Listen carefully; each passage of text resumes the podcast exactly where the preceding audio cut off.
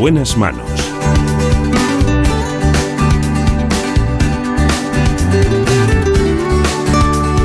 El programa de salud de Onda Cero.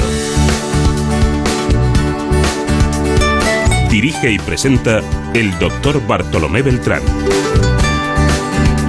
Muy buenos días, aquí estamos, precisamente con Marta López Llorente en la producción. En la realización, Alberto Castro.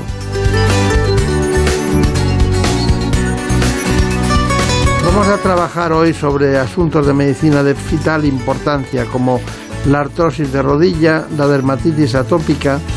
Quizás debamos adentrarnos también en la urología y por ventura ustedes querrán conocer aquellos aspectos más importantes de la enfermedad renal crónica.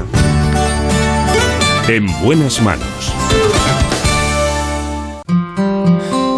No te pido las estrellas, ni la luna ni el Hoy sol. vamos precisamente con la rodilla, la artrosis de rodilla.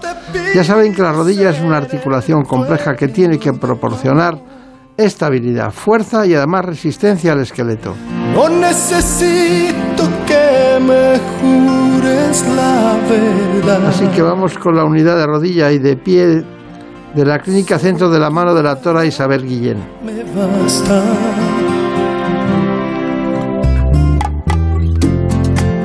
No preciso obligarte. Antes que cualquier otra cosa les propongo este informe. En buenas manos. El programa de salud de Onda Cero.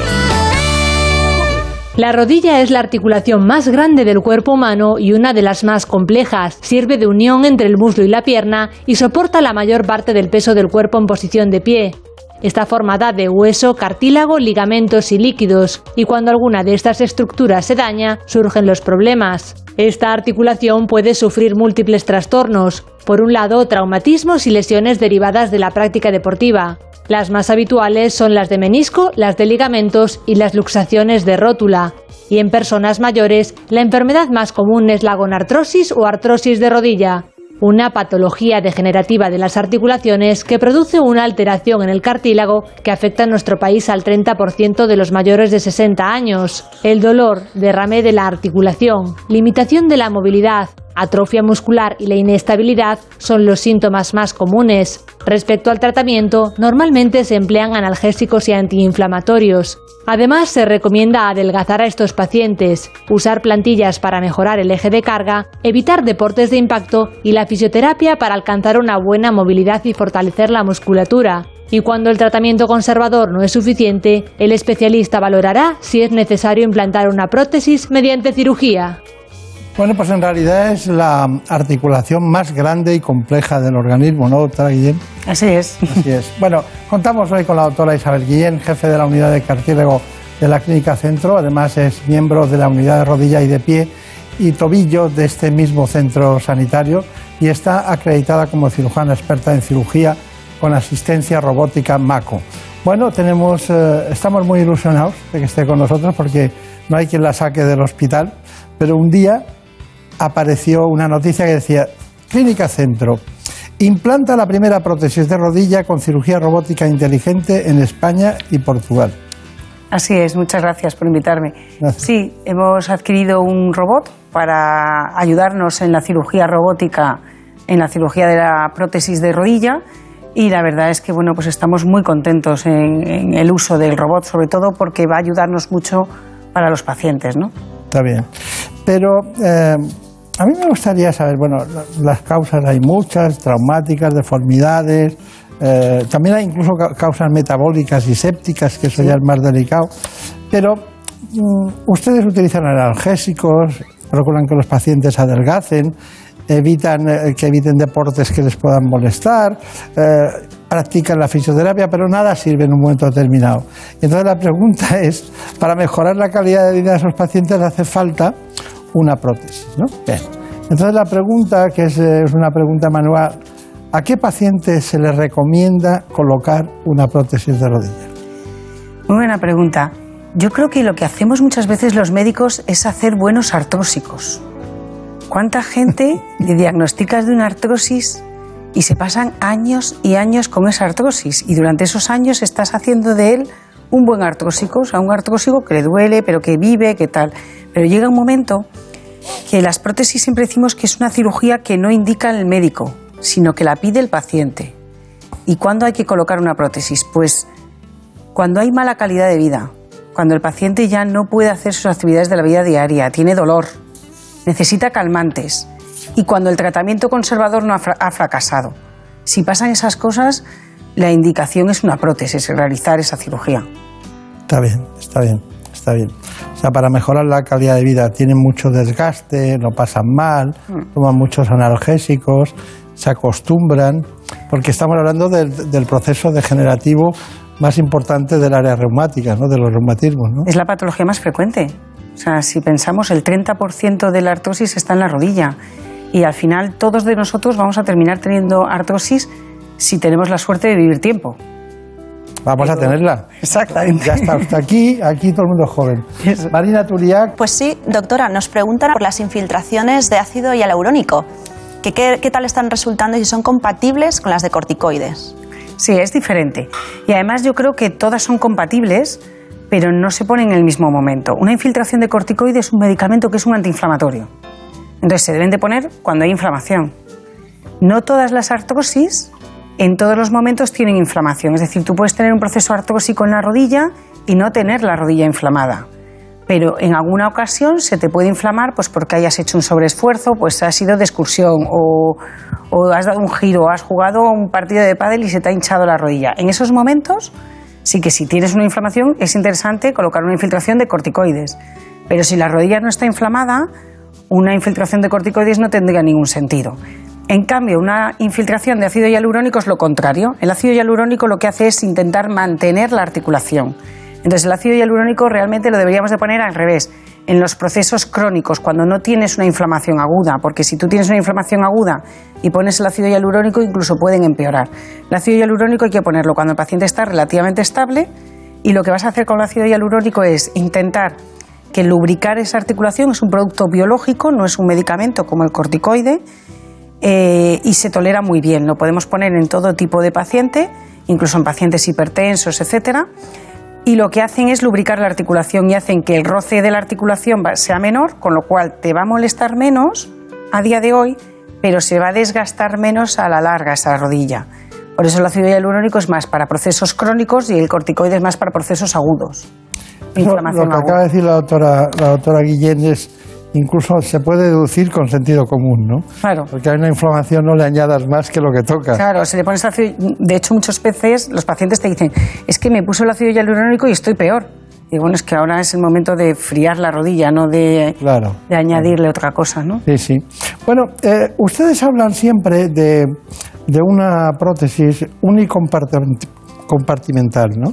Y luego hablan de total. ¿Me puedes dar la diferencia? Pues mira, me he traído una rodilla que me va a permitir. yo tres, entonces? Yo voy con mis rodillas en el bolso. Pues mira, esta es la rodilla. La rodilla está compuesta por el fémur, la tibia y la rótula, que es este hueso que tenemos aquí. Cuando nosotros decimos que vamos a colocar una prótesis total, lo que vamos a colocar es una prótesis tanto en el fémur como en la tibia y en la rótula colocamos un plástico, que es esto que he traído yo aquí.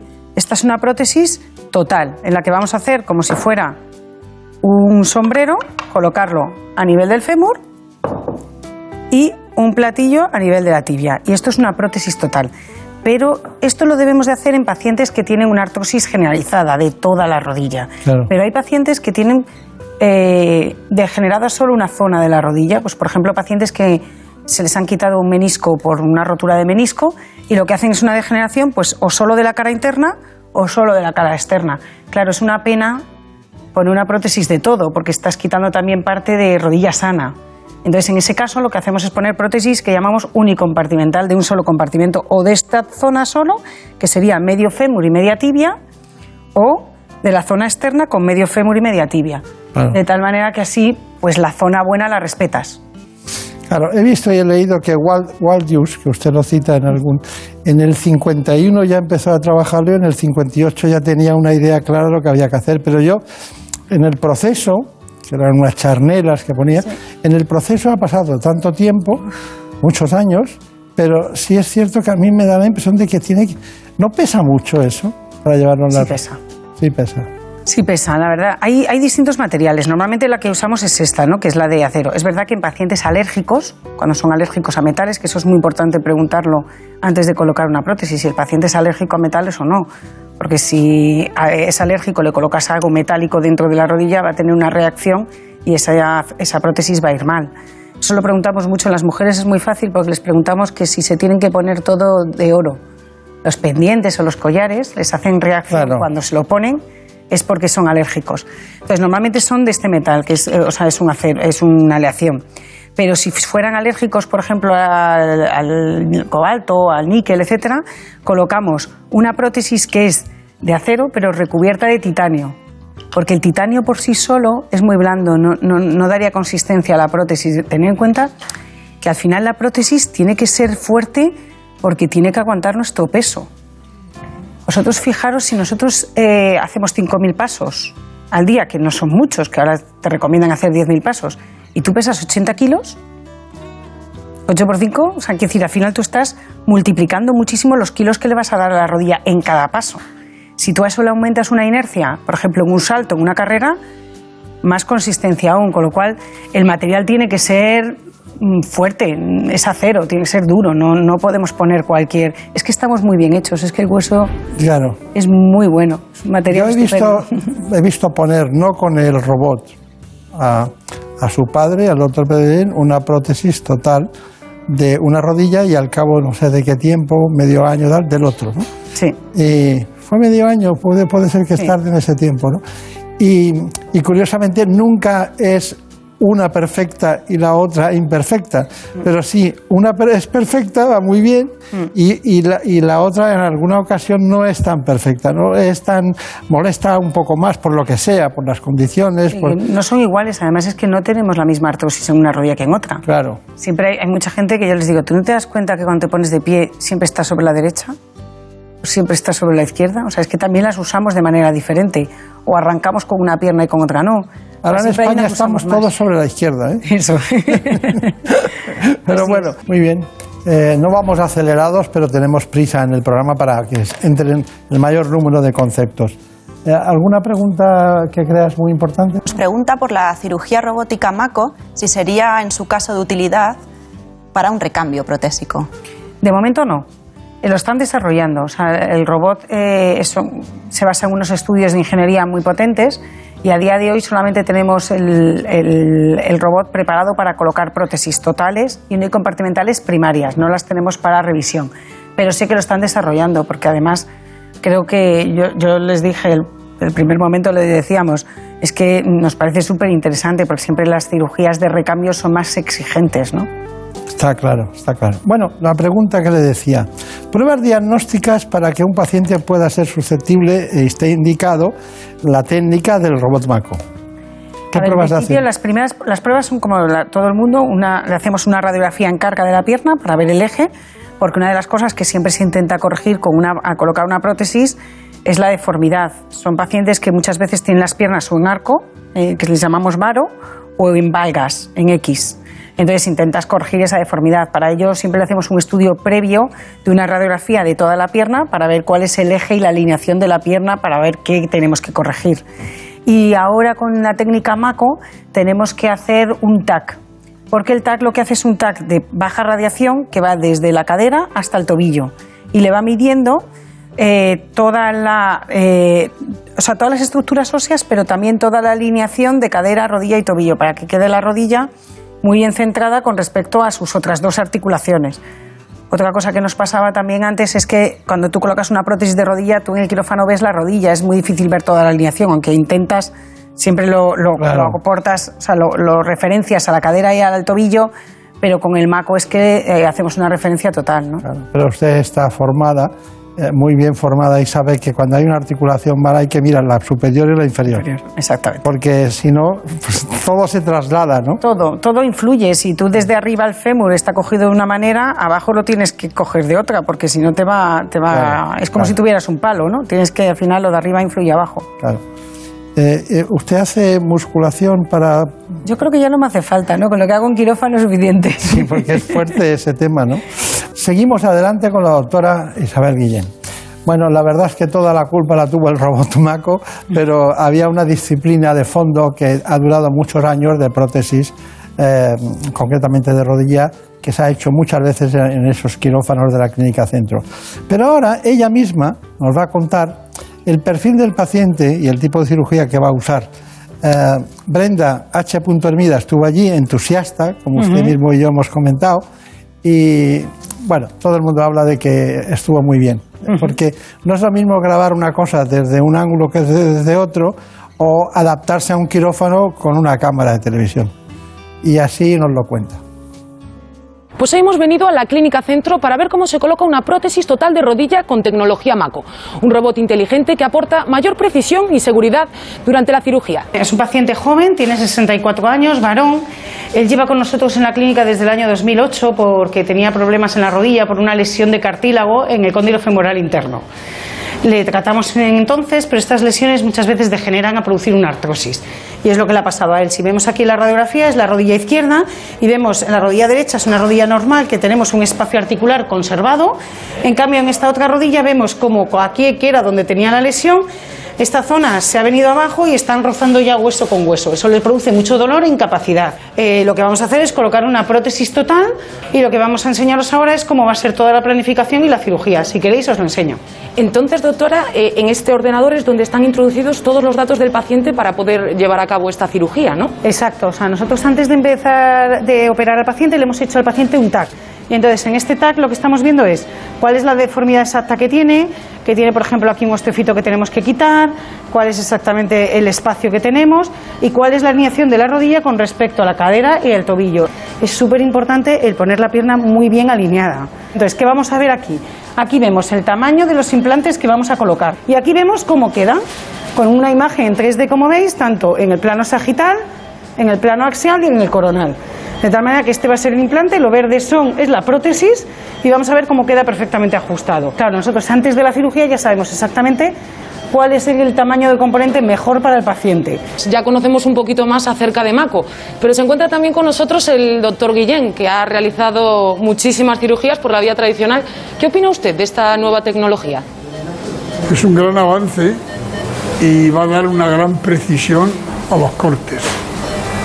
El problema de la prótesis era que tú eh, te podías equivocar en algún milímetro del corte. Ahora con estos cortes cuyo error está en 0,1 milímetro, los elementos van a ser implantados tan ajustados que es una tranquilidad para el médico y para el enfermo. No todo lo nuevo es bueno, pero todo lo que hoy triunfa algún día fue nuevo. ¿Y cuánto tiempo pasa de, de hacer una cirugía convencional a aprenderse usted esta tecnología? Bueno, la verdad es que yo creo que lo difícil es hacer la cirugía convencional. O sea, es verdad que no puedes hacer una cirugía con prótesis si no sabes hacerla de manera normal, habitual, manual, pero nos es mucho más fácil hacerla con el robot. O sea, realmente el aprender el robot ha sido una maravilla, ¿no? Porque ha sido mucho más fácil. Sí que tiene unos puntos técnicos, pero vamos, en poco tiempo nos daban unas aplicaciones para hacer ensayos, luego hicimos unas cirugías en cadáveres con el robot, aprendiendo cuáles eran los trucos, etcétera. Y yo creo que también lo que tenemos que aprender mucho es la posición en el quirófano, porque una de las cosas que hablábamos con Brenda, que claro, operar con un robot eh, te hace que el quirófano esté mucho más lleno, porque tienes a un lado el brazo robótico, como se ha explicado muy bien, que es el que corta, pero al otro lado tiene que estar la cámara, que tiene que ver en todo momento la rodilla. Y luego hay otro ordenador con la técnico, la ingeniera, que es la que me controla el robot. Entonces es verdad que en el quirófano se crea más el ambiente que es más raro que lo que es la cirugía en sí, ¿no? O sea que usted sería capaz de dirigir una orquesta, ¿no? Bueno, no sé, orquesta no creo, ¿eh? quirófano puede, pero orquesta... Pero bueno, la fisioterapia durante la hospitalización es, es importante. Fundamental. De hecho, yo una cosa que le digo a, a los pacientes es, si no vas a hacer fisioterapia después, no te operes porque esta rodilla puede estar muy bien posicionada, pero si no la mueves no te vale para nada. Entonces es fundamental. Nosotros empezamos la fisioterapia desde ese mismo día. Si operamos por la mañana, por la tarde ya empezamos a colocar el artomotor, que es un aparato que les hace una movilidad pasiva, para que ya empiecen poquito a poco. Está bien, lo de la movilidad pasiva. Con el, robot nos sangran mucho menos, los pacientes tienen menos eh, pérdida de sangrado, con lo cual le puedes hacer la fisioterapia antes. Claro, está claro. Bueno, tenemos que verlo todo. Vamos con la rehabilitación de esos pacientes. Después de una cirugía de este tipo, la pieza clave y fundamental es eh, hacer una buena rehabilitación. Eh, para lograr eso, el paciente tiene que estar sin dolor. Y gracias a este sistema hemos visto que los pacientes mm, tienen el dolor mucho más controlado y hacen una rehabilitación de forma más cómoda. ¿Por qué? Por dos motivos fundamentalmente. El sangrado es muchísimo menor y el paciente sale sin drenaje y es mucho más cómodo rehabilitar así desde, desde el minuto uno de la cirugía. Bien, pues ahora vamos a ver qué es lo que habría que hacer tras este tipo de intervención. Nos encontramos con Pablo y Pedro, fisioterapeuta y paciente, que ha sido intervenido hace unos tres días. Cuéntanos, Pablo, ¿qué tipo de ejercicios tendríamos que hacer para poder rehabilitar esta, esta rodilla? Comenzamos a recomendar al paciente un ejercicio sencillo, en cama o bien sentado, movimientos rotatorios del pie, para arriba, para abajo, como si freno, acelerador. Muy bien. Otro ejercicio que pueden realizar tanto sentado como en cama, simplemente con la pierna estirada, punta del pie y dedos hacia usted, Pedro, y baje la rodilla y aguante. Muy bien. Otro ejercicio que les solemos recomendar es que se desplacen al borde con cuidado, con ayuda familiar, enfermero y con una toalla que empecemos a iniciar la flexoextensión activa asistida de rodilla. Muy bien, dobla un poquito, Pedro, muy bien, y estira.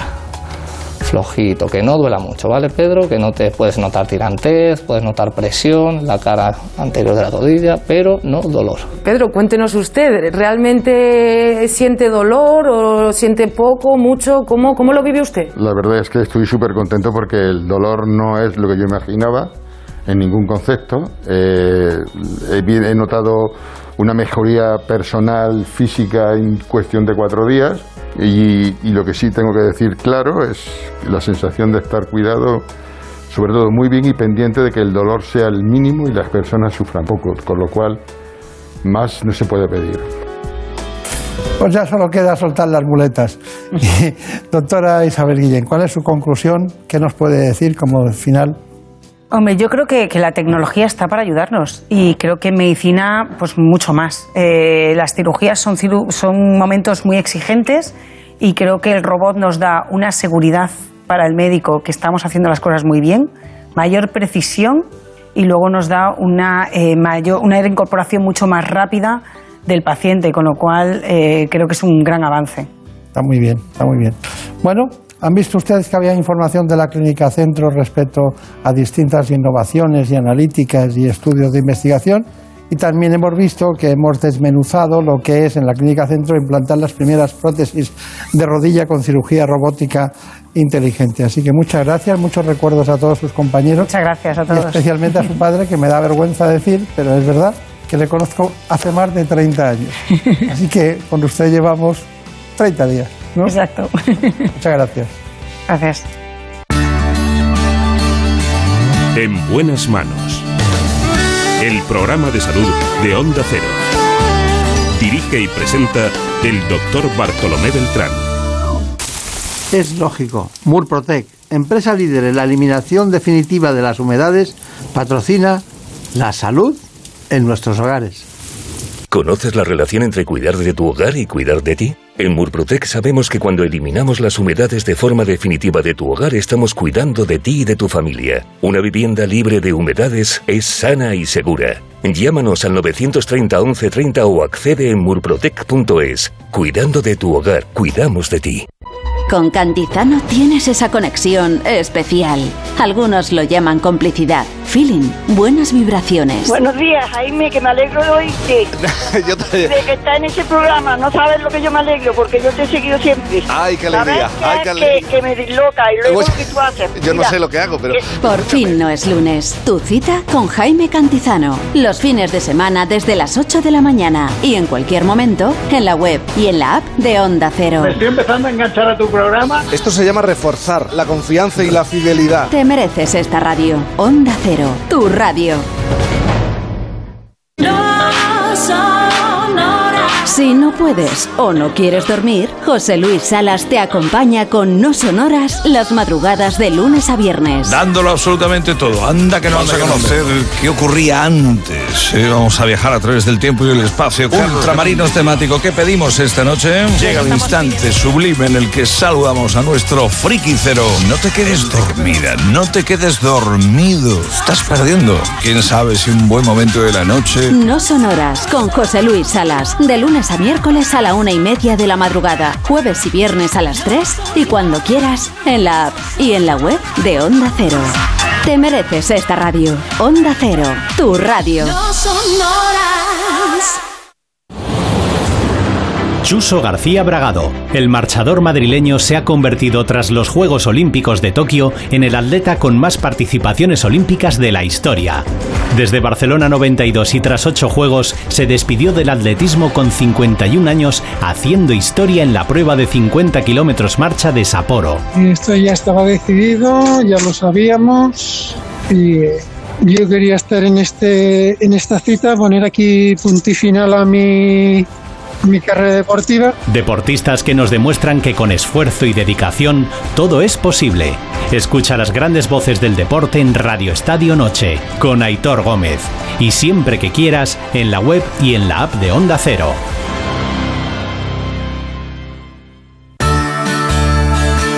En buenas manos. El programa de salud de Onda Cero. There, kids, put on your dancing boots. Come dance with me. Ha llegado el momento de la dermatología.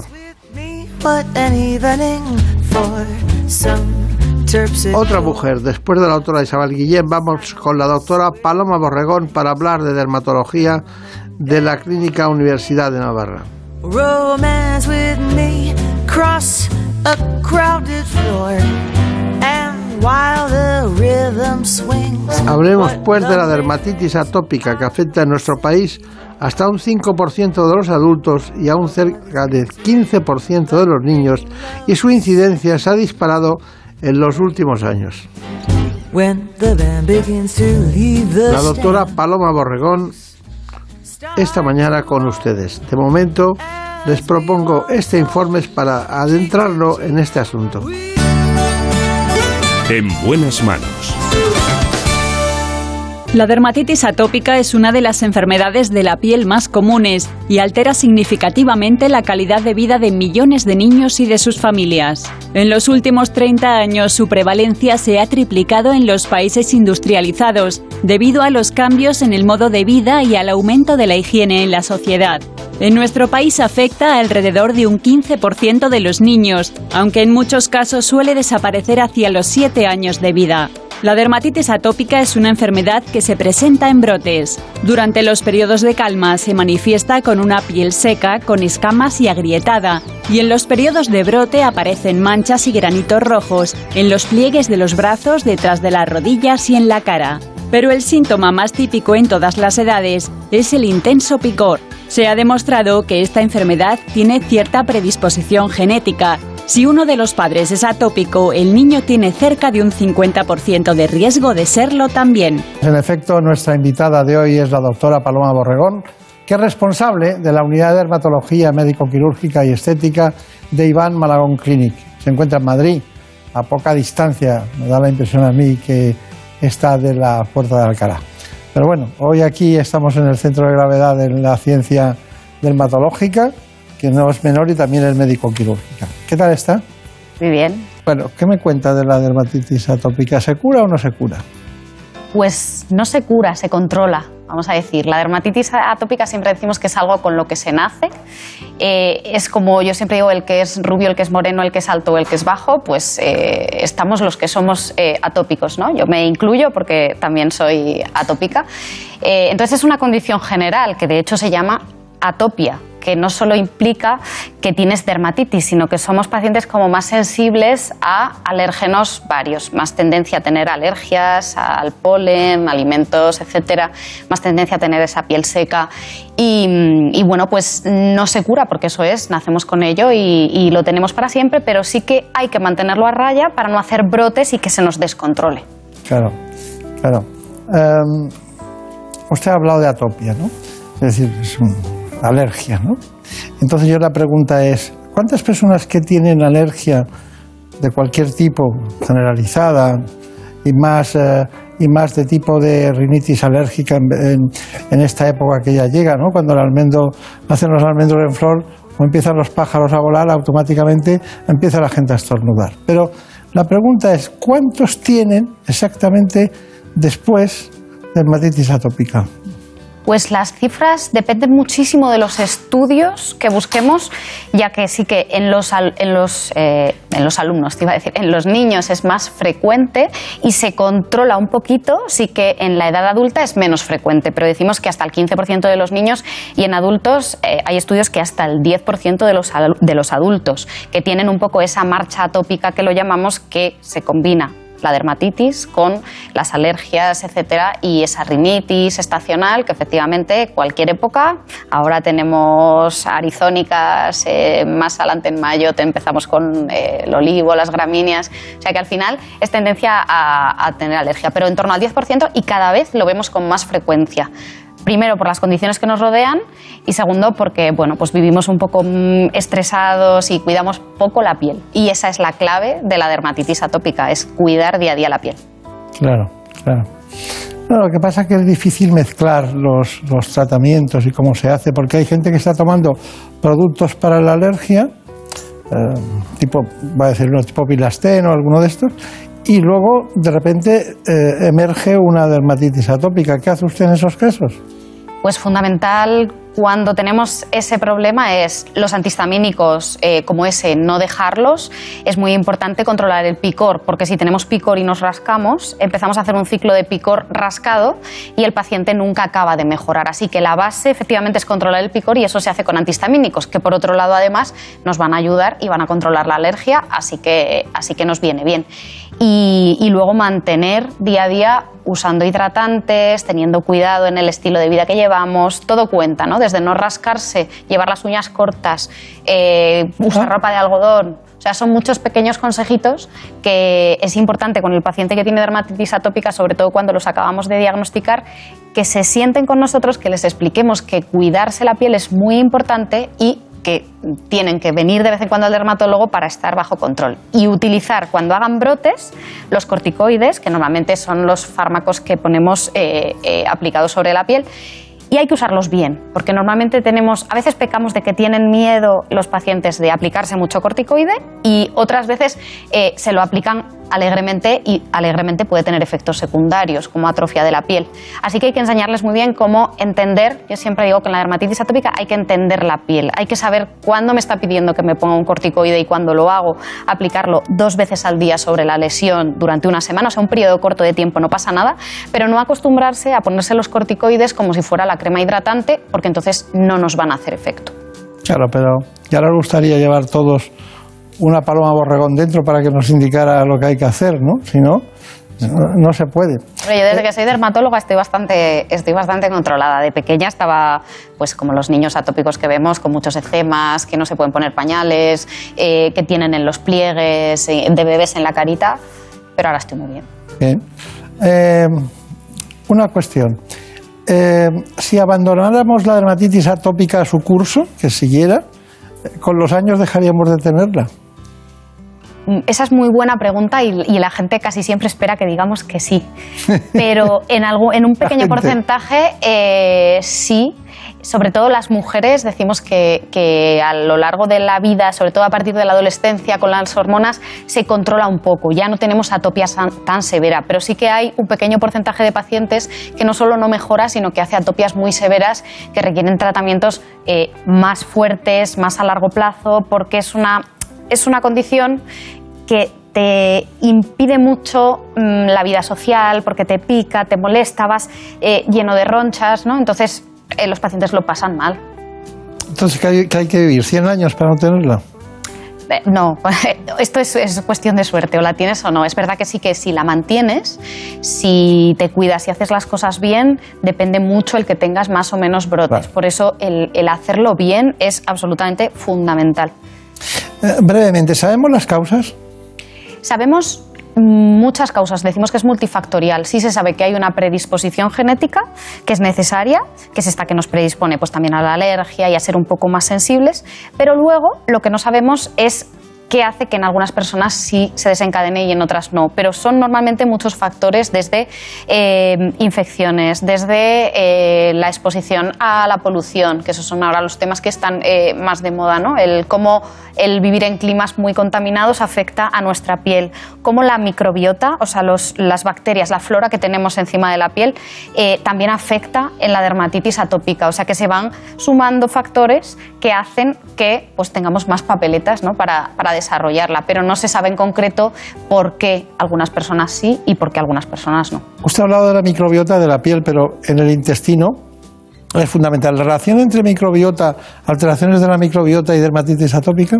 cada vez se ven más y se está estudiando más. Ahora los, los campos de investigación eh, van un poco por ese terreno, porque vemos que, igual que de hecho en, en el intestino ya lo sabemos desde hace mucho, ¿no? que cuando uno tiene diarrea siempre se dice que o tomas un antibiótico, eh, matas las bacterias y de repente crecen otras y, y tenemos que tomar probióticos, eso lo llevamos mucho tiempo oyendo en el intestino y ahora se sabe que en la piel pasa lo mismo.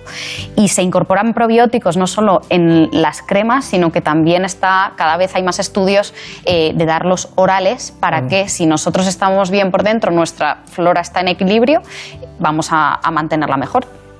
Yo creo que daría eso, daría un, un antihistamínico un- que, que- pues, tipo el que le decía, ¿no? Tipo Bilastén o alguno de estos, y luego además les daría, les trataría la microbiota en todos los sentidos. Bueno, Marina Turiac, Pues nos preguntan por la natación. No es el deporte más apropiado, quizás, pero ¿qué hacemos con el niño que le apasiona nadar y es atópico? Pues yo, aunque sea muy duro, eh, yo les digo a los padres que busquen otro deporte, porque, a ver, es buenísima la natación, pero eh, está directamente relacionada con lo que vas a remojar tu piel, se va a debilitar esa barrera cutánea que, que es la piel y encima de estar en remojo suele estar irritada porque se nos suma el cloro, ¿no? Entonces, yo siempre cuando son pequeñitos los niños y ya veo a los papás, les suelo recomendar que no los apunten a natación, que los apunten al deporte que quieran, pero no agua y cloro. Eso sería lo ideal. Cuando ya van, ¿qué tenemos que hacer? Pues, y le gusta, como tú dices, pues al final a los niños les gusta y es muy bueno y es muy sano hacer natación, ¿no? Siempre recomendamos natación los médicos pa- para todo. Eh, la clave es usar cremas barrera. Tenemos cremas que se aplican antes de, de ir a la piscina y que hacen un poco una película, de manera que cuando estás expuesto al agua, al cloro, etcétera, eh, no te irriten tanto. Y luego siempre ducharse muy bien después de haber estado expuesto al cloro, ducharse, hidratarse muy bien eh, y podemos mantener un poco la capa de lípidos de nuestra piel mm, más o menos. Pero ya te digo que no es el deporte ideal en este caso. De hecho, los niños eh, que hacen natación atópicos suelen ser los que peor están y los que más brotes tienen, porque cuesta más. Siempre recomendamos no, no, no bañarse, porque mm, antiguamente yo cuando era pequeña a mi madre el médico le decía, pues, pues mm, usted no la bañe porque no se puede mojar mucho la piel la niña. Yo, imagínate, hacía ballet todos los días eh, de la semana y mi mamá decía, como no voy a, duchar a la niña, pero hay que hacerlo bien. O sea, podemos hacerlo, tenemos que, que ducharnos a diario, pero no muchas veces. ¿Cuántas? O sea, una vez es suficiente. Eso los atópicos y los no atópicos. Lo que pasa es que los atópicos, con más razón, tenemos que intentar que no sean más de una vez al día. Y siempre, siempre, siempre hidratar después la piel, porque así lo que irritamos la piel cuando nos duchamos, eh, pues por lo menos lo contrarrestamos un poco con esa crema hidratante. Cuando se también- ponen la ropa no es pringoso eso de... de- de- Depende de las, depende de la, de la crema hidratante. Eso, por ejemplo, eh, hay gente con la que hay que luchar para que se aplique la crema hidratante. Normalmente son mejores las que son más suntuosas, más hidratantes, más grasas, pero hay gente que no le gustan. Normalmente a los atópicos sí nos gustan, porque necesitamos esa sensación de, de tener la piel en calma. Pero yo intento adaptar un poco el tratamiento al paciente, porque hay gente que me dice, mira, yo no me gustan las cremas pastosas, no me las voy a echar. Claro, Pues claro. entonces te pongo otra un poco, a lo mejor no es tan buena, pero es más fluida y si te la pones, como es la clave del tratamiento, pues, pues me vale. ¿no? Luego le preguntaré alguna cosa personal, me llama mucho la atención.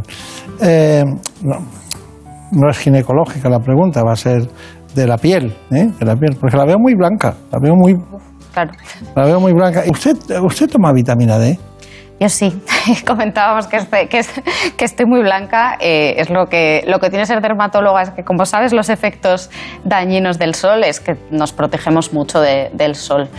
Y efectivamente, pues eh, la vitamina D eh, la solemos tener baja. En España es bastante frecuente ver que la vitamina D está baja y tenemos un poco lucha los, los reumatólogos o los médicos que recomiendan que tiene que dar el sol para hacer vitamina D con los dermatólogos que decimos, ojo, vitamina D sí, pero con cuidado. Entonces, ¿Cómo hay que hacerlo bien? Vamos a intentar resumir. A mí hay gente que viene a la consulta que está negra y me dicen, no, es que como no tengo vitamina D, pues me tiene que dar el sol.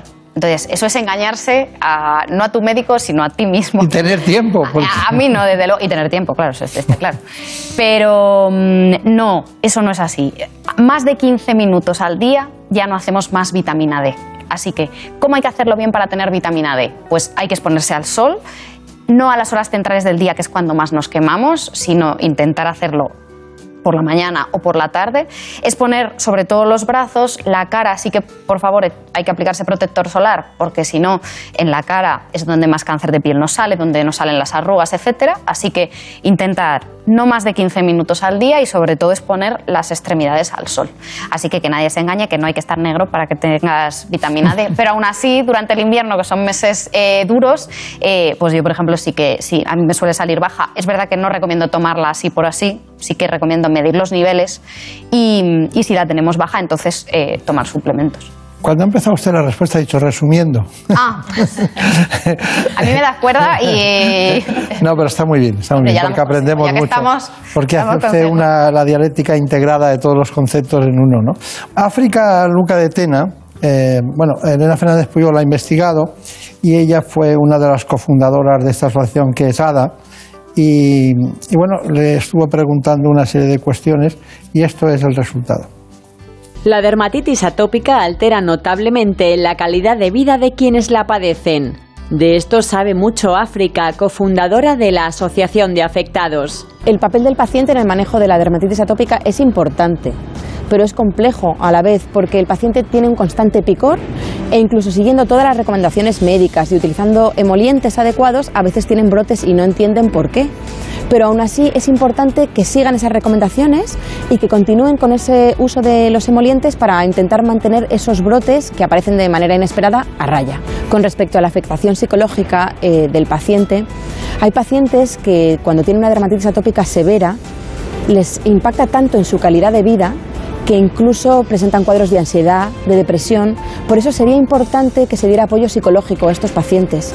Y además al ser una enfermedad que es visible, porque tienes rojeces, a veces heridas, incluso te supuran, eczemas, pues eh, eso provoca que eh, genere confusión y que hay gente que se crea incluso que es contagioso y eso incide aún más en la autoestima de los pacientes. Para ayudar a los niños con dermatitis atópica a aceptar y manejar su enfermedad, ha escrito un cuento muy didáctico. Picón el dragón es un cuento que hemos creado en la Asociación de Afectados por Dermatitis Atópica para ayudar a todos esos niños y a sus familias que padecen la enfermedad. Por un lado, para que no se sientan extraños por tener ese tipo de piel. Por otro, para que entiendan la importancia de usar emolientes y que a los niños que a veces les cuesta mucho, pues que sepan que es muy importante que se den crema. Y por otro, para que puedan explicar a sus compañeros qué es lo que les pasa y que no piensen que es contagioso. Que se den cuenta que hay que aceptar las diferencias de cada uno y que lo que parece una debilidad a lo mejor puede ser una fortaleza. Consejos que ayudarán a niños y a mayores a convivir día a día con la dermatitis atópica. Felicitamos ese trabajo de la Fundación ADA, pero me gustaría también, eh, creo que, tenías algunas preguntas, antes me habías dicho que te las han pisado todas. Un poco sí, pero bueno, el, el mensaje importante es que no es contagiosa, ¿verdad, doctora Barregón? no es contagiosa. Y eso estigmatiza mucho, como hemos escuchado en el vídeo, porque los pacientes eh, no quieren enseñar sus lesiones, Claro. encima se rascan. Pero se pueden infectar con estafilococos, ¿no? Sí, eso es muy frecuente, pero sobre todo está implicado el rascado, porque al rascarnos nos hacemos heridas y los estafilococos que tenemos en la piel aprovechan y, y se meten en, Claro. en la piel. Tengo aquí una guía de tu piel atópica, no la, no la tuya ni la suya, también. sino que, que también, pero eh, eh, se lo repito y si ve alguna cosa me dice el por qué. Dice, cuida tu estilo de vida. Fundamental, ¿no? Fundamental. Llevar Ah. una, una dieta sana, equilibrada, hacer deporte. Evitar el estrés, eh, los climas secos, eh, eh, los fríos y todo ese tipo de cosas. Eh, mm, hay otro asunto que es el tema de alimentos ricos en omega 3. también, porque son fundamentales para, para ese manto lipídico de nuestra piel. El ejercicio moderado, ¿me parece bien?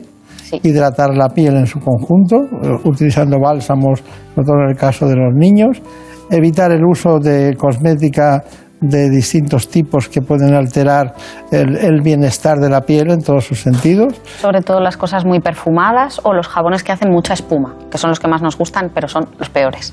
Hay que utilizar agua templada y jabones eh, de tipo eh, naturales, ¿es correcto? Si no muy caliente, Y lleva, hay que llevar las uñas cortas, ¿no? Por el rascado. por el rascado. Esto es un, decálogo que hizo usted y, que se puntuaba.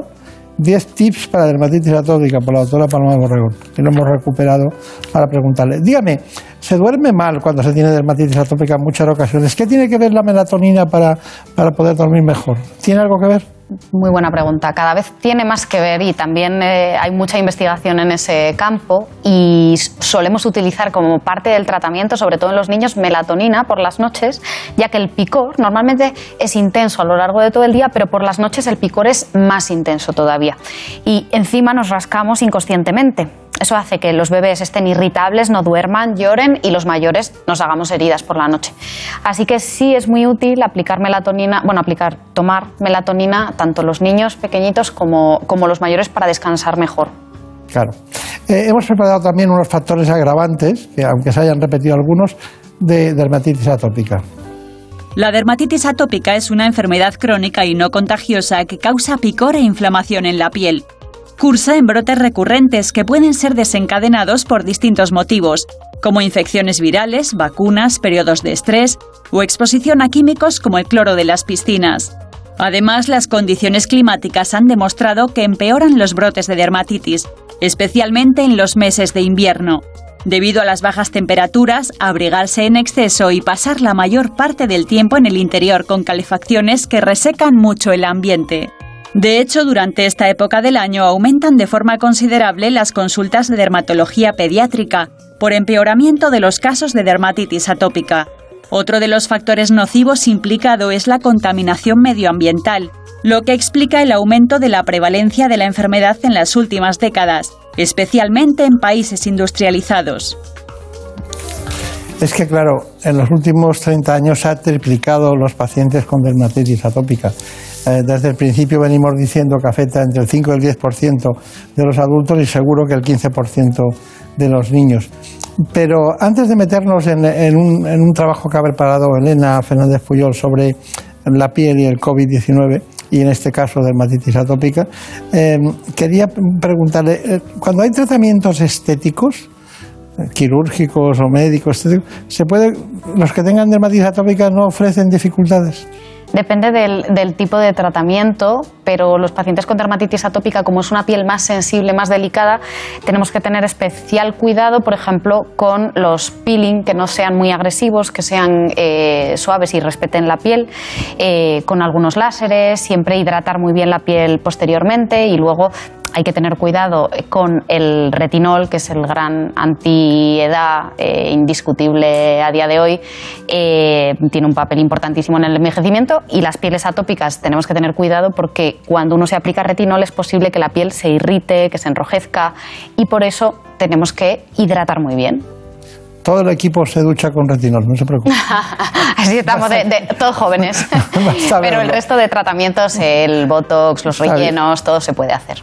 Bueno, pues vamos con el COVID, ¿eh? que también ha, hecho, ha entrado en, en la escena con este tema. Vamos allá. Se ha observado que un número considerable de pacientes ha sufrido complicaciones cutáneas a causa del coronavirus. Por un lado, el lavado frecuente de manos puede provocar cambios en la textura de la piel que se manifiesta como sequedad, dermatitis de contacto irritativa o incluso dermatitis de contacto alérgica. Además, puede aparecer acné por el uso continuado de la mascarilla. Y por otro, y principalmente durante la primera ola, diversos estudios describieron las manifestaciones cutáneas vinculadas a la infección. Lesiones inflamatorias en los dedos de manos y pies, similares a los abañones que causan picor o dolor, los conocidos como dedos COVID, lesiones ampollosas urticaria, entre otros. Síntomas relacionados con la COVID-19, cuya observación disminuyó en la segunda ola. Lo que sí se ha producido, debido a la interrupción de tratamientos y a la ansiedad y al estrés que la pandemia ha generado en la sociedad, es un aumento de casos de dermatitis atópicas y otras lesiones de la piel,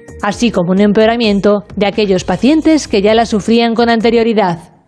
Bueno, ¿está de acuerdo con lo que hemos dicho sobre la relación piel-COVID-19? Totalmente de acuerdo y, y con el empeoramiento mm, con el lavado de manos. Vamos, yo, como buena tópica, tengo ahora eczema de manos de tanto lavárnoslas y tanto gel hidroalcohólico. Claro. No me deja, no me deja mirarle las manos porque la estoy escuchando todo el tiempo con mucha atención y no ni lo había visto. Bueno, doctora, conclusión de todo lo que hemos hablado de dermatitis atópica, en la que usted, hay que decirlo, es un líder de opinión en, España y posiblemente porque ha cogido una afición especial con la dermatitis atópica, ¿no? Porque de piel puede, puede recibir pacientes de psoriasis, de, de, de acné, de cualquier otra patología, ¿no? Claro, aquí puedo opinar. Estoy en los dos lados, yo creo, de, la mesa, ¿no? En el lado de médico, eh, dermatóloga y en el lado de, paciente. Así que eh, experimento eh, en, mi, en mi propia piel. Lo más importante, los mensajes que dejaría yo claros para la dermatitis atópica son sobre todo que el mantenimiento diario, o sea, es una condición en la que es fundamental el mantenimiento diario. Tenemos que cuidar nuestra piel, hacer las cosas, hacer las cosas bien, eh, hidratarnos muy bien, no olvidarnos de la piel, porque a veces nos acordamos cuando nos pica, cuando estamos molestos, y ahí dices, voy a echarme crema, ¿no? Pues no, hay que hacerlo bien, hay que ir al, derma- al dermatólogo de vez en cuando para que nos explique esas pautas para saber controlarla y llevar a rajatabla esa, esa rutina. Esas uñas cortas, esa hidratación de la piel, esos, esas duchas cortas con agua templada y usar ropa de algodón. Está muy bien, está muy bien. Pues muchísimas gracias. Sabiendo que está muy cerca de la Puerta de Alcalá, es muy fácil encontrarla, aunque todavía no le hemos puesto su música. Un día se la pondremos. De la Puerta de Alcalá, para que no se olviden. Estoy ahí, además ha salido mi compañero hace un ratito en la clínica, el odontólogo, estoy eh, ahí en- con Iván Malagón. Muy bien, pues muchos recuerdos a todos en la clínica, mucha suerte y hasta pronto. Gracias. En buenas manos. El programa de salud de Onda Cero. And I'm feeling good. I'm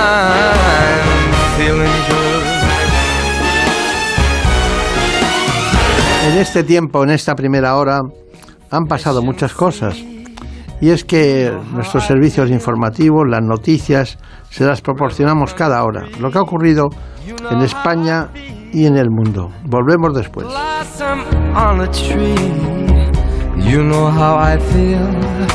It's a new dawn, it's a new day, it's a new life for me. And I'm feeling good.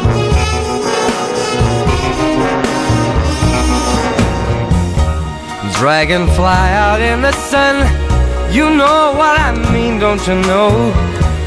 Butterflies all having fun. You know what I mean. Sleep in peace when day is done. That's what I mean. And this old world is a new world and a bold world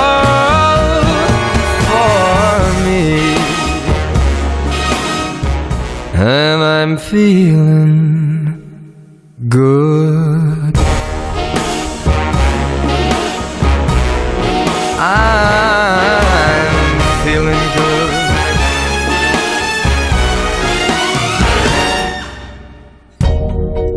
Fish in the sea, you know how I feel. River running free, you know how I feel. Blossom on a tree, you know how I feel. It's a new dawn, it's a new day, it's a new life for me. And I'm feeling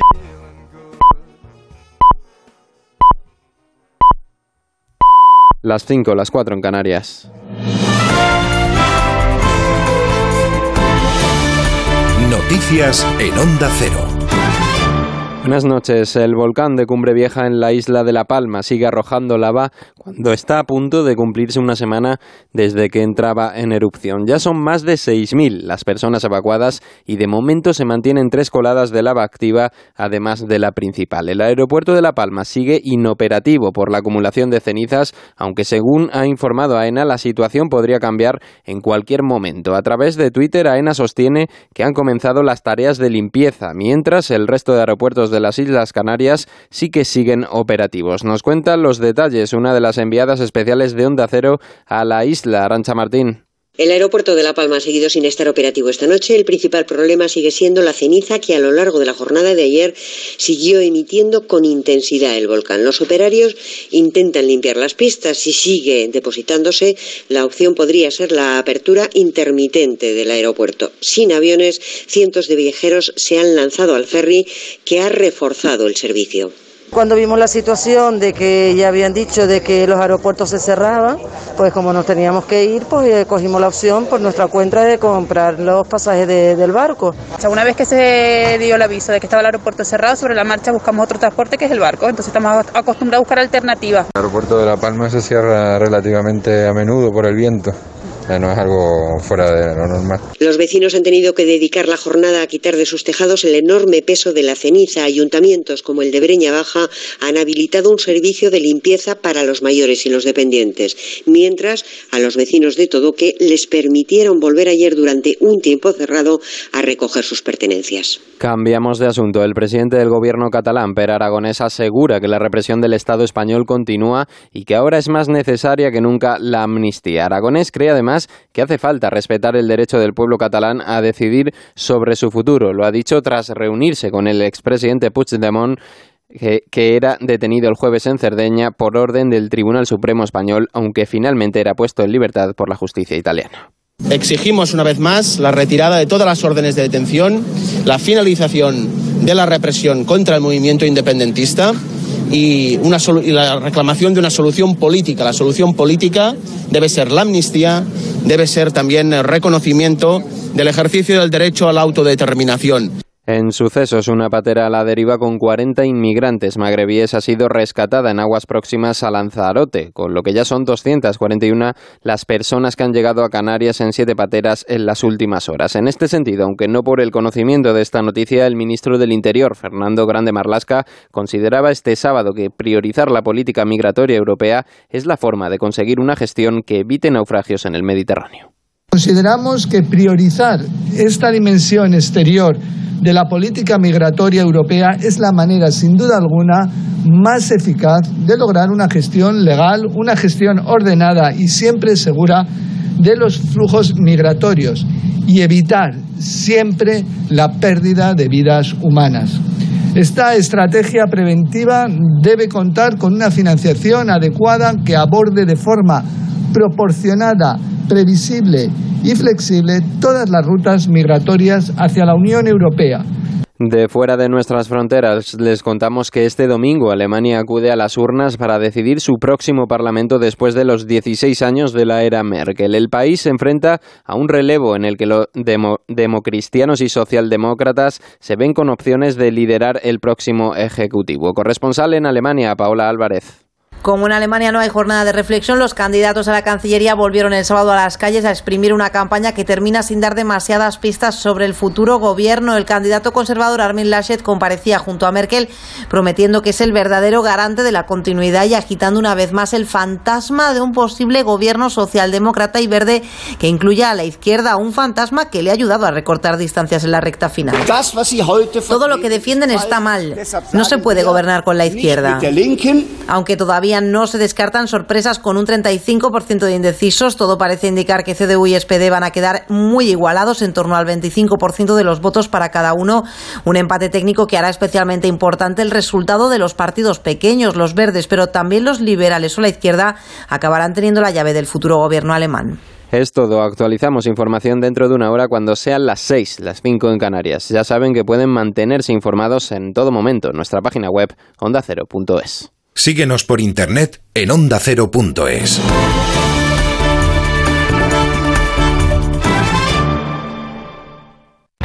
Como el perro y el gato, un espacio dedicado a las mascotas. Los animales están enfermos, tienen patologías, tienen Mira, cosas una raras. consultita, Carlos, es un poco... Un animal con nistagmo, evidentemente Para hay que valorar. resolver todas tus dudas. Carlos Josepo Hernández Pérez nos pregunta por qué a los perros Y les eso es importantísimo, porque un animal que tiene artrosis, lo que debe Como hacer el es... perro y el gato, con Carlos Rodríguez. Seguimos con más consultas en Como el perro y el gato. Este fin de semana, el domingo a las dos y media de la tarde.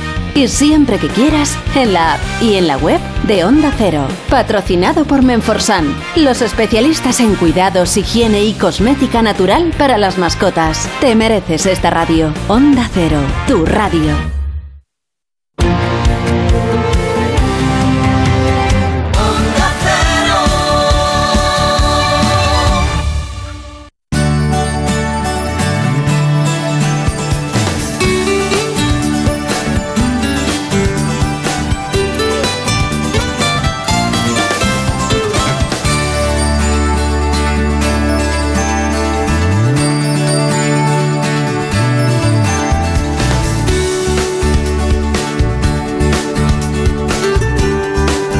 En buenas manos.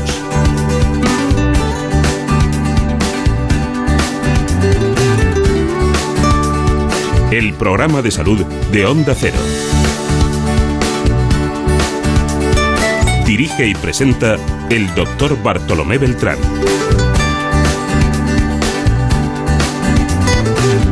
Aquí seguimos en la segunda parte del programa. Nos acompaña, como siempre, en la producción Marta López Llorente. En la realización, Alberto Castro. Les propongo hablar de urología. Lo hacemos con el doctor Javier Romero Otero y el doctor Romero es director del Departamento de Urología de HM Hospitales.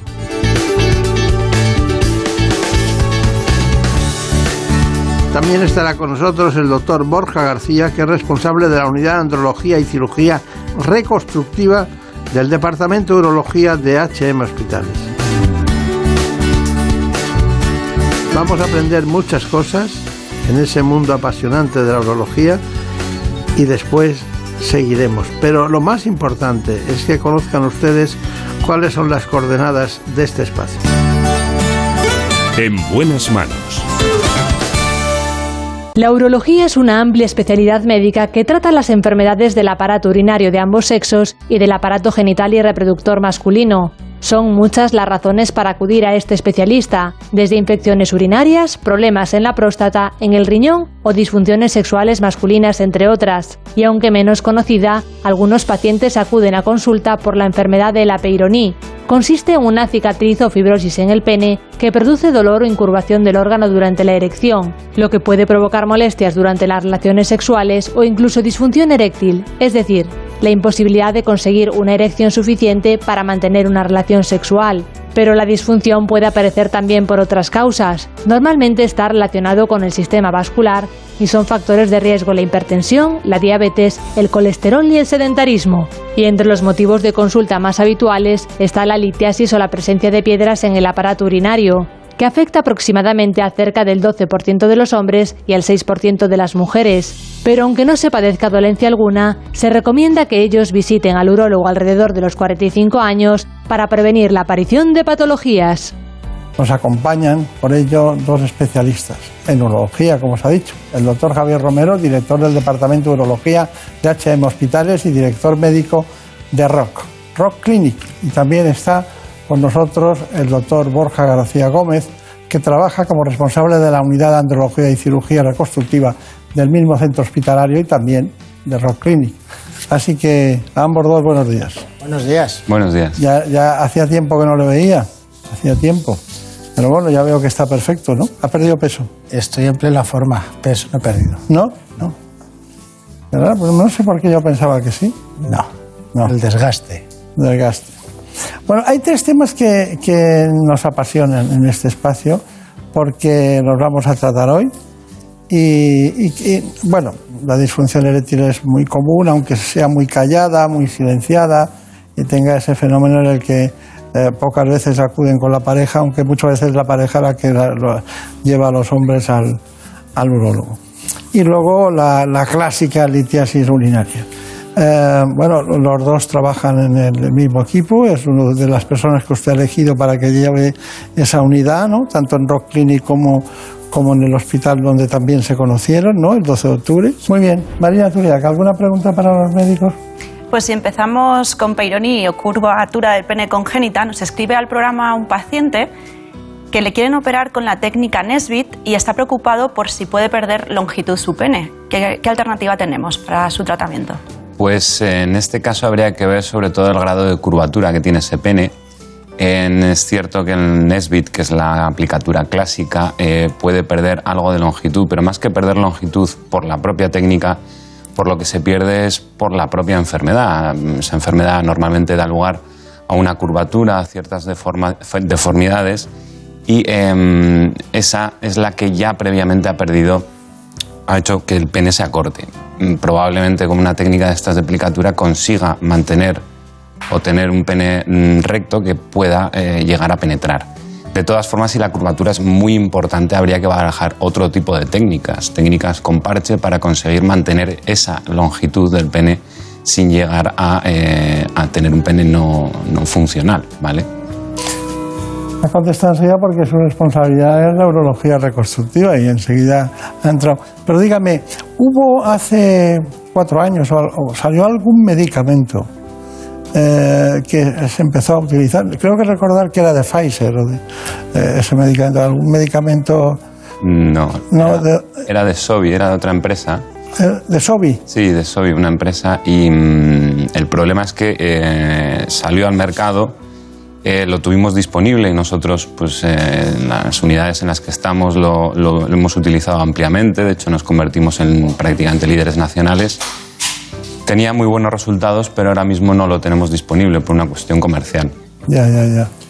Lo han retirado del mercado eh, no por el hecho de que no fuese efectivo, que lo era, era una toxina de una bacteria que lo que hace es romper colágeno y entonces era ideal para el tratamiento del Peyronie, se inyectaba dentro de la placa, rompía colágeno y reducía la curvatura en, en una media de unos 20 grados, con lo cual el pene volvía a ser funcional al eh, recuperar esos 20 grados. Lo que ocurre es que ahora se ha comercializado en otro país para la celulitis, en la casa comercial ha incrementado el precio por el tratamiento y entonces han retirado su eh, patente en Europa y entonces eh, para que no haya eh, una comercialización paralela. El fármaco era seguro, era eficaz y por una cuestión comercial el laboratorio que lo De comercializaba. todas maneras, Sobi, eh, eh, recuerdo siempre que era un laboratorio para enfermedades raras, ¿no? que siempre dedicado a temas muy concretos de todo lo que nos puede afectar. No, no era como la aspirina, vamos. que Sobi, eh, hay que decir que Sobi lo comercializaba en Europa, pero no era el dueño de la patente. Quien lo ha retirado es una casa farmacéutica americana y no ha sido Sobi. Sobi lo comercializaba en Europa.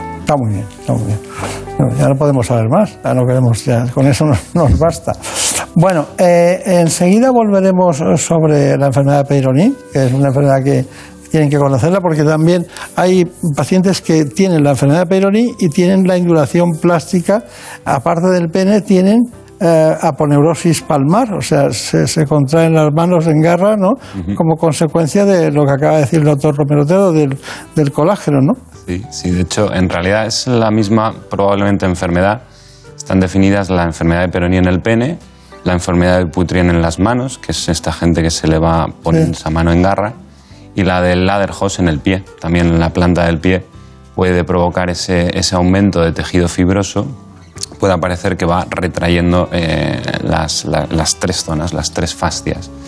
Eh, algún paciente tenemos que tiene las tres, así como curiosidad, pero bueno, no es algo habitual verlo siempre. Pues para que todo el mundo sea clínico hay que mirar los pies delante de los hombres y darles la mano de manera para ver qué pasa, ¿no? Porque es curioso, pero se lleva unas sorpresas en la vida, ¿no? Pero hay órganos también muy importantes, como, como el pene en este caso. Vamos a ir con la enfermedad de Peyronie, luego iremos con la disfunción eréctil y finalmente acabaremos con la litiasis urinaria. Así que en este momento vamos a ver el trabajo sobre la enfermedad de Peyronie.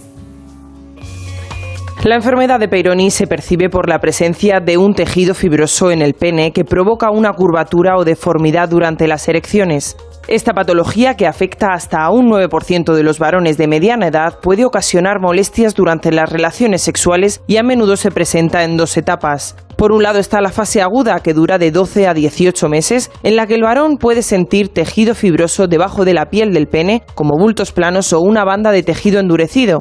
Por otro lado está la fase crónica, que muestra el final del crecimiento de la placa. El dolor durante las erecciones mejora a lo largo de uno o dos años, pero la placa y la curvatura a menudo permanecen. Existen diferentes tipos de tratamiento, los conservadores, en los que se emplean fármacos orales, terapias mecánicas, inyecciones en el pene u ondas de choque, y por otra parte están los quirúrgicos, como las técnicas de alargamiento o de acortamiento y en el caso de que el paciente tenga también disfunción eréctil, se puede considerar el implante de prótesis de pene. Esto va a permitir corregir la curvatura y mejorar la capacidad funcional del pene. Esta enfermedad rara vez desaparece por sí sola. El tratamiento temprano, poco después de presentar la afección, puede evitar que empeore o incluso mejorar los síntomas. Bueno, son matizaciones que hemos hecho anteriormente con el doctor Javier Romero y con con el doctor eh, Borja, mm, que es Gómez, ¿no? García Gómez. García Gómez, ¿no? Entonces, hemos, antes lo hemos matizado prácticamente todo lo que se ha dicho.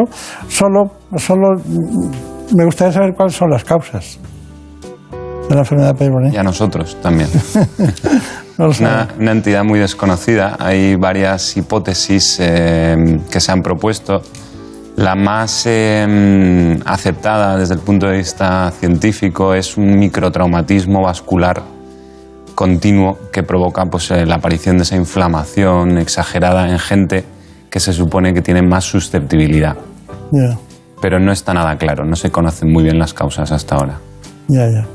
Pero no hay ningún factor familiar, ni genético, ni... Hablábamos de la asociación con el Dupuytren, con el Ladderhost que probablemente sí que exista cierta asociación genética, pero no, no se conoce hasta ahora mismo. ¿Y, y, por, qué acuden a la consulta? ¿Acuden porque hay, molestias, dolor o porque eh, la pareja eh, no, no tiene las relaciones sexuales adecuadas con esta forma de pene? Pues un poco por las dos, porque mm, bueno, hasta hace años em, es verdad que acudían a la consulta cuando ya el resultado final era el que había, es decir, que ya no podían tener relaciones. Y por suerte, bueno, gracias a la concienciación que se está haciendo, eh, la gente cada vez acude más pronto. Notan dolor con la erección, notan que eh, se les está curvando el pene y suelen venir, eh, bueno, en parte asustados porque dicen si esto puede ser algo malo, ¿vale? Eso hay que dejarlo claro, que no es algo malo, pero que, bueno, eh, como decían en el vídeo, hay que em, cogerlo lo antes posible para intentar evitar que eso se desarrolle y acabe con una malformación muy importante que impida tener eh, relaciones sexuales satisfactorias. Claro, claro. Bueno, nos metemos en otro mundo complicado disfunción eréctil. Eh, eh, cada, cada, organización o la clínica Rock o en cualquier lugar donde ustedes trabajan eh, tienen un protocolo de trabajo. ¿Me puede decir los tipos de disfunción eréctil y, y después cuál es el catálogo de soluciones que tienen ustedes? Pues eh, la disfunción eréctil, que clásicamente se entendía como de origen psicológico, ese concepto está sobrepasado, como hemos hablado otras veces. Y lo que está claro es que el pene es un órgano vascular y eh, todo lo que afecte eh, a los vasos sanguíneos va a ser lo que va a acabar provocando disfunción eréctil. Puede haber también que sea de origen neurológico, pero por lo general hay que identificar los síndromes metabólicos, eh, todo lo que afecta a la salud de los vasos sanguíneos, como lo que va a afectar a la función eréctil. De modo que todo lo que es hipertensión, diabetes, sedentarismo, malos hábitos de vida, mala nutrición, hipertrigliceridemia, eh, dislipemias, etcétera, que hacen daño a los vasos sanguíneos, daña el pene.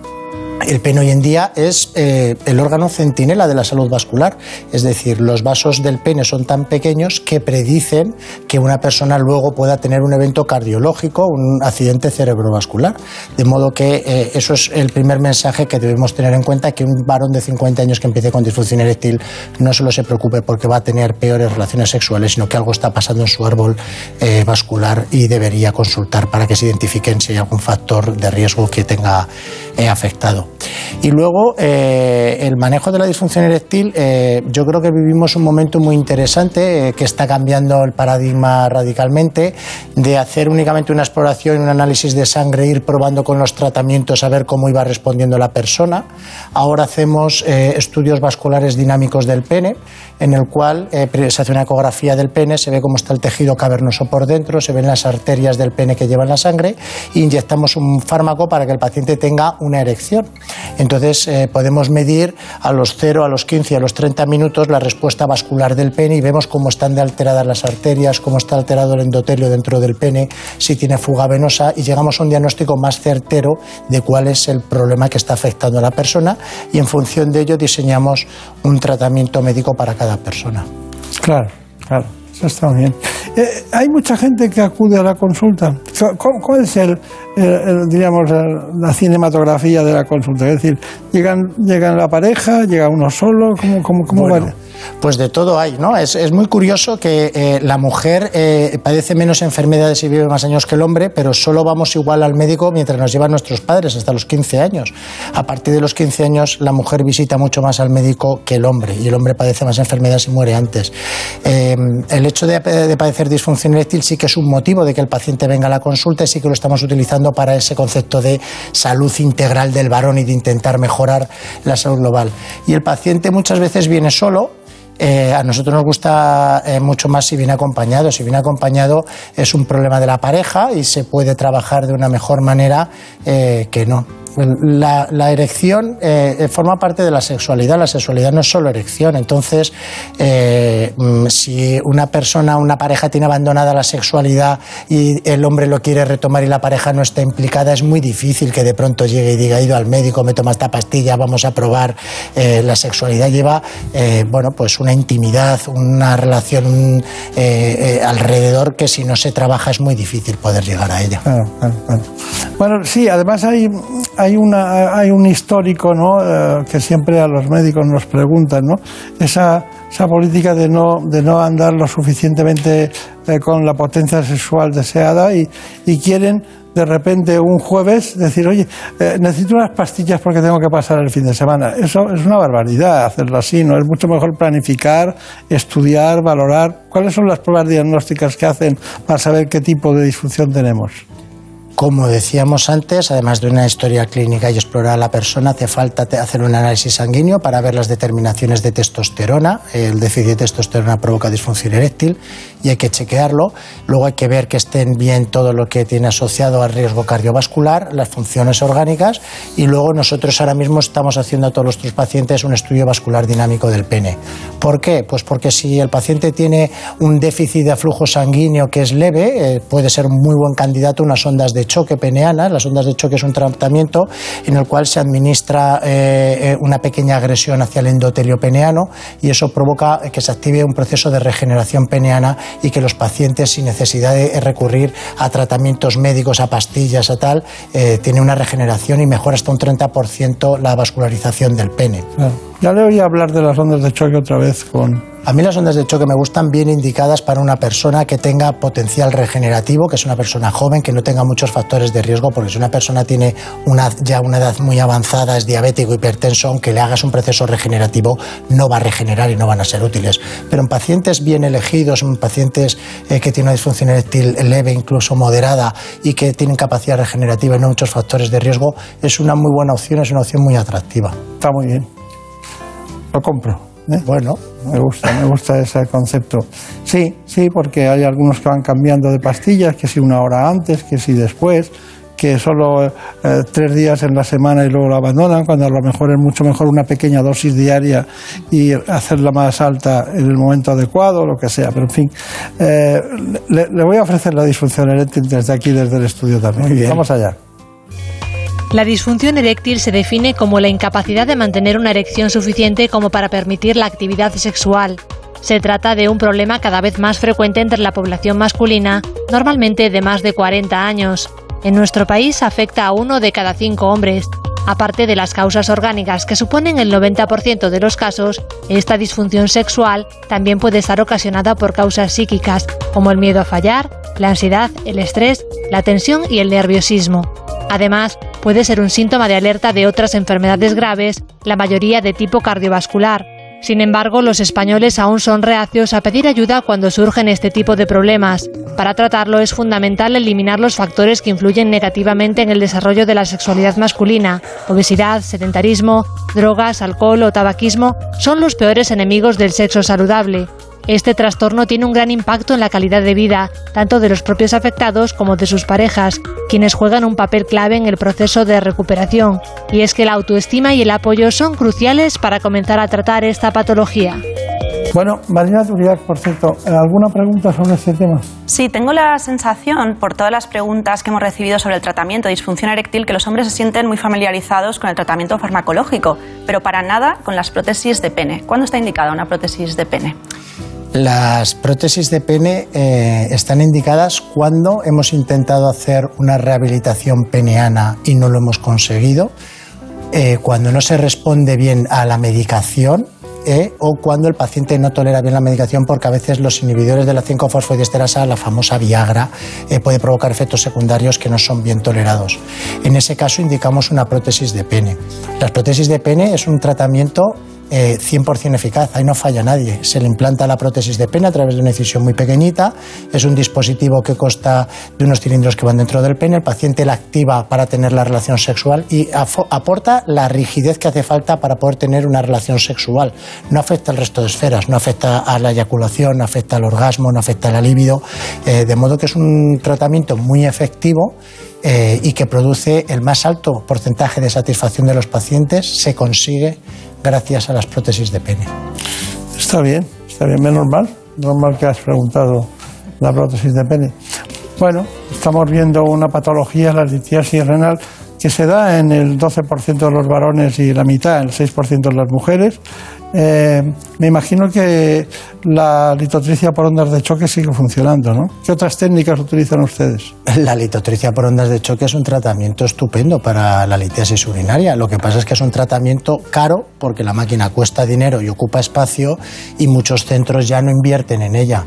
Eh, porque recurren a otras opciones, pero eh, la litotricia existe en la mayoría de los hospitales eh, de cierto nivel y nosotros, por supuesto, en el grupo HM Hospitales disponemos de una en el Hospital de Montepríncipe y es un tratamiento poco agresivo y muy eficaz.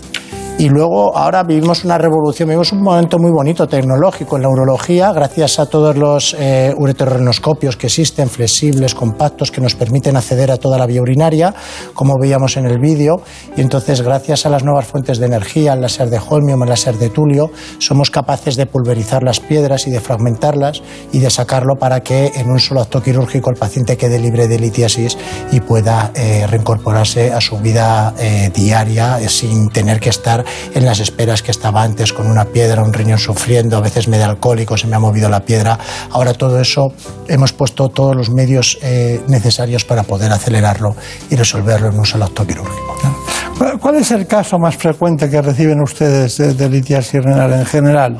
Bueno, ya sé que las piedras, en, que decimos vulgarmente piedras en riñón, pues te pueden dar una, una, una pielonefritis porque se, hasta hay un stop, se infecta por arriba y eso es terrible, es como, es como un cuadro eh, de peritoneo brutal ¿no? y de una urgencia de, de, de, tener que llegar al hospital con dolores, con febrícula y hay que poner tratamiento médico. Pero aparte de eso, que es la urgencia, ¿cómo, cómo, cuáles son los casos más frecuentes que ustedes Bueno, lo más típico es que de un cólico renureteral, que es un dolor que existe, entonces la piedra al enclavarse en el tubo, en el uréter que lleva la piedra desde el riñón hasta la vejiga, se enclava, no permite que baje la orina y lo que provoca el dolor es la dilatación de la vía urinaria y va a impulsos porque lo que provoca es que haya un peristaltismo aumentado del uréter para echar la piedra hacia abajo y como no puede, pues provoca el dolor y aparece ese cólico que es muy doloroso y que requiere una actuación en urgencias para quitar el dolor.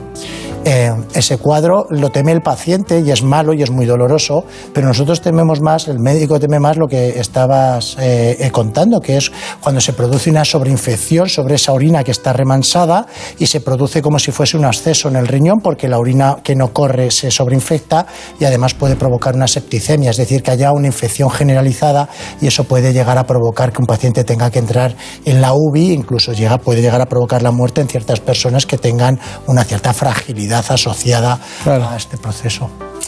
Bueno, eh, es que yo me estaría toda la mañana hablando con ustedes, ¿no? Hemos visto, hemos visto al doctor Fernando Cabrera contando la operación. Hay mucho, no se puede tratar toda la urología en una mañana, pero ¿cuál es su conclusión en general de lo que hemos visto, de lo que piensa de, de, la, de la situación de la urología en España, en su, en su departamento, en su, en su clínica? Bueno, yo creo que, no sé si lo compartirás conmigo, pero yo creo que la urología vive eh, un momento muy dulce, muy bonito, eh, de mucha investigación, de muchísimo desarrollo, de cambio de muchísimas cosas.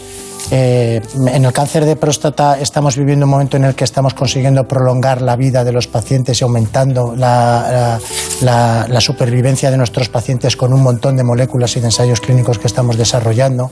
En el ámbito de la litiasis estamos incorporando un montón de tecnología de, uretero, ureterorenoscopios flexibles, de técnicas con láser. Para el tratamiento de la próstata exactamente lo mismo. Para el tumor de vejiga también estamos con ensayos clínicos abiertos que estamos prolongando la vida también de los pacientes. Y yo creo que la urología está eh, en un momento eh, muy álgido, muy demandante y en el que hay que invertir mucho conocimiento y dinero para poder aportar a las personas todos estos beneficios que estamos viviendo, eh, de modo que yo creo que vemos un momento muy dulce en la urología y bueno, y contentos y satisfechos por ello, intentando responder al reto. Es que si ha habido dos campos en España que han sido pioneros en el mundo desde principios de siglo, han sido la oftalmología y la urología, ¿no? que han sido siempre, ha habido grandes maestros, en, sobre todo en Cataluña, y, y, luego ustedes son los continuadores, ¿no? Porque además ha salido un hospital donde usted, usted nació. Eh, la Fundación Jiménez Díaz, sí, claro. o sea que, no, es que, es que parece que tiene 100 años y resulta que es un niño. O sea. Muchísimas gracias por venir. Gracias. Ustedes, gracias. Muchas gracias.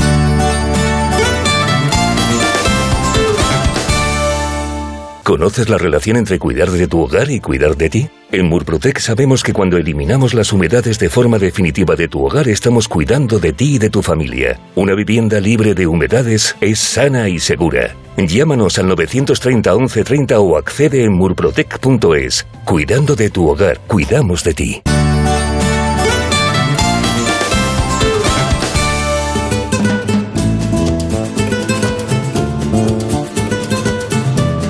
Llegado el momento de conocer lo que publican nuestros compañeros de La Razón en ese suplemento de A tu Salud.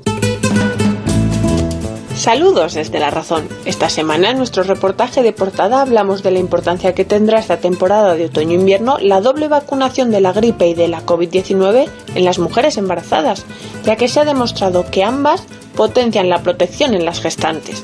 De hecho, los expertos recomiendan ambos pinchazos tras demostrarse que la vacuna de la gripe no protege frente a la COVID-19. Además, hablamos de nuevos tratamientos frente al coronavirus, ya que un fármaco anticancerígeno ha demostrado una buena capacidad de inhibir la replicación del SARS-CoV. Pensando en los más pequeños, contamos también en qué consiste la realidad virtual desarrollada en algunos hospitales con el objetivo de frenar la ansiedad de los niños en el médico. Y con la vuelta al colegio también recién estrenada, hablamos de pediculitis y explicamos cuáles son los trucos para prevenir la aparición de los piojos con la vuelta a las aulas. Y en nuestra contra entrevistamos al doctor Luis Pablo Hulbert, oftalmólogo y presidente de la Sociedad Española de Glaucoma, quien nos recomienda que a partir de los 40 años resulta imprescindible realizar al menos una revisión de la vista de forma anual para vigilar la aparición de glaucoma. Pero como siempre estos son solo algunos de los contenidos. Encontrarán más información en las páginas del suplemento a tu salud y durante toda la semana en nuestra web www.larazón.es barra salud. Sin más, que pasen una feliz semana y cuídense. En buenas manos. El programa de salud de Onda Cero.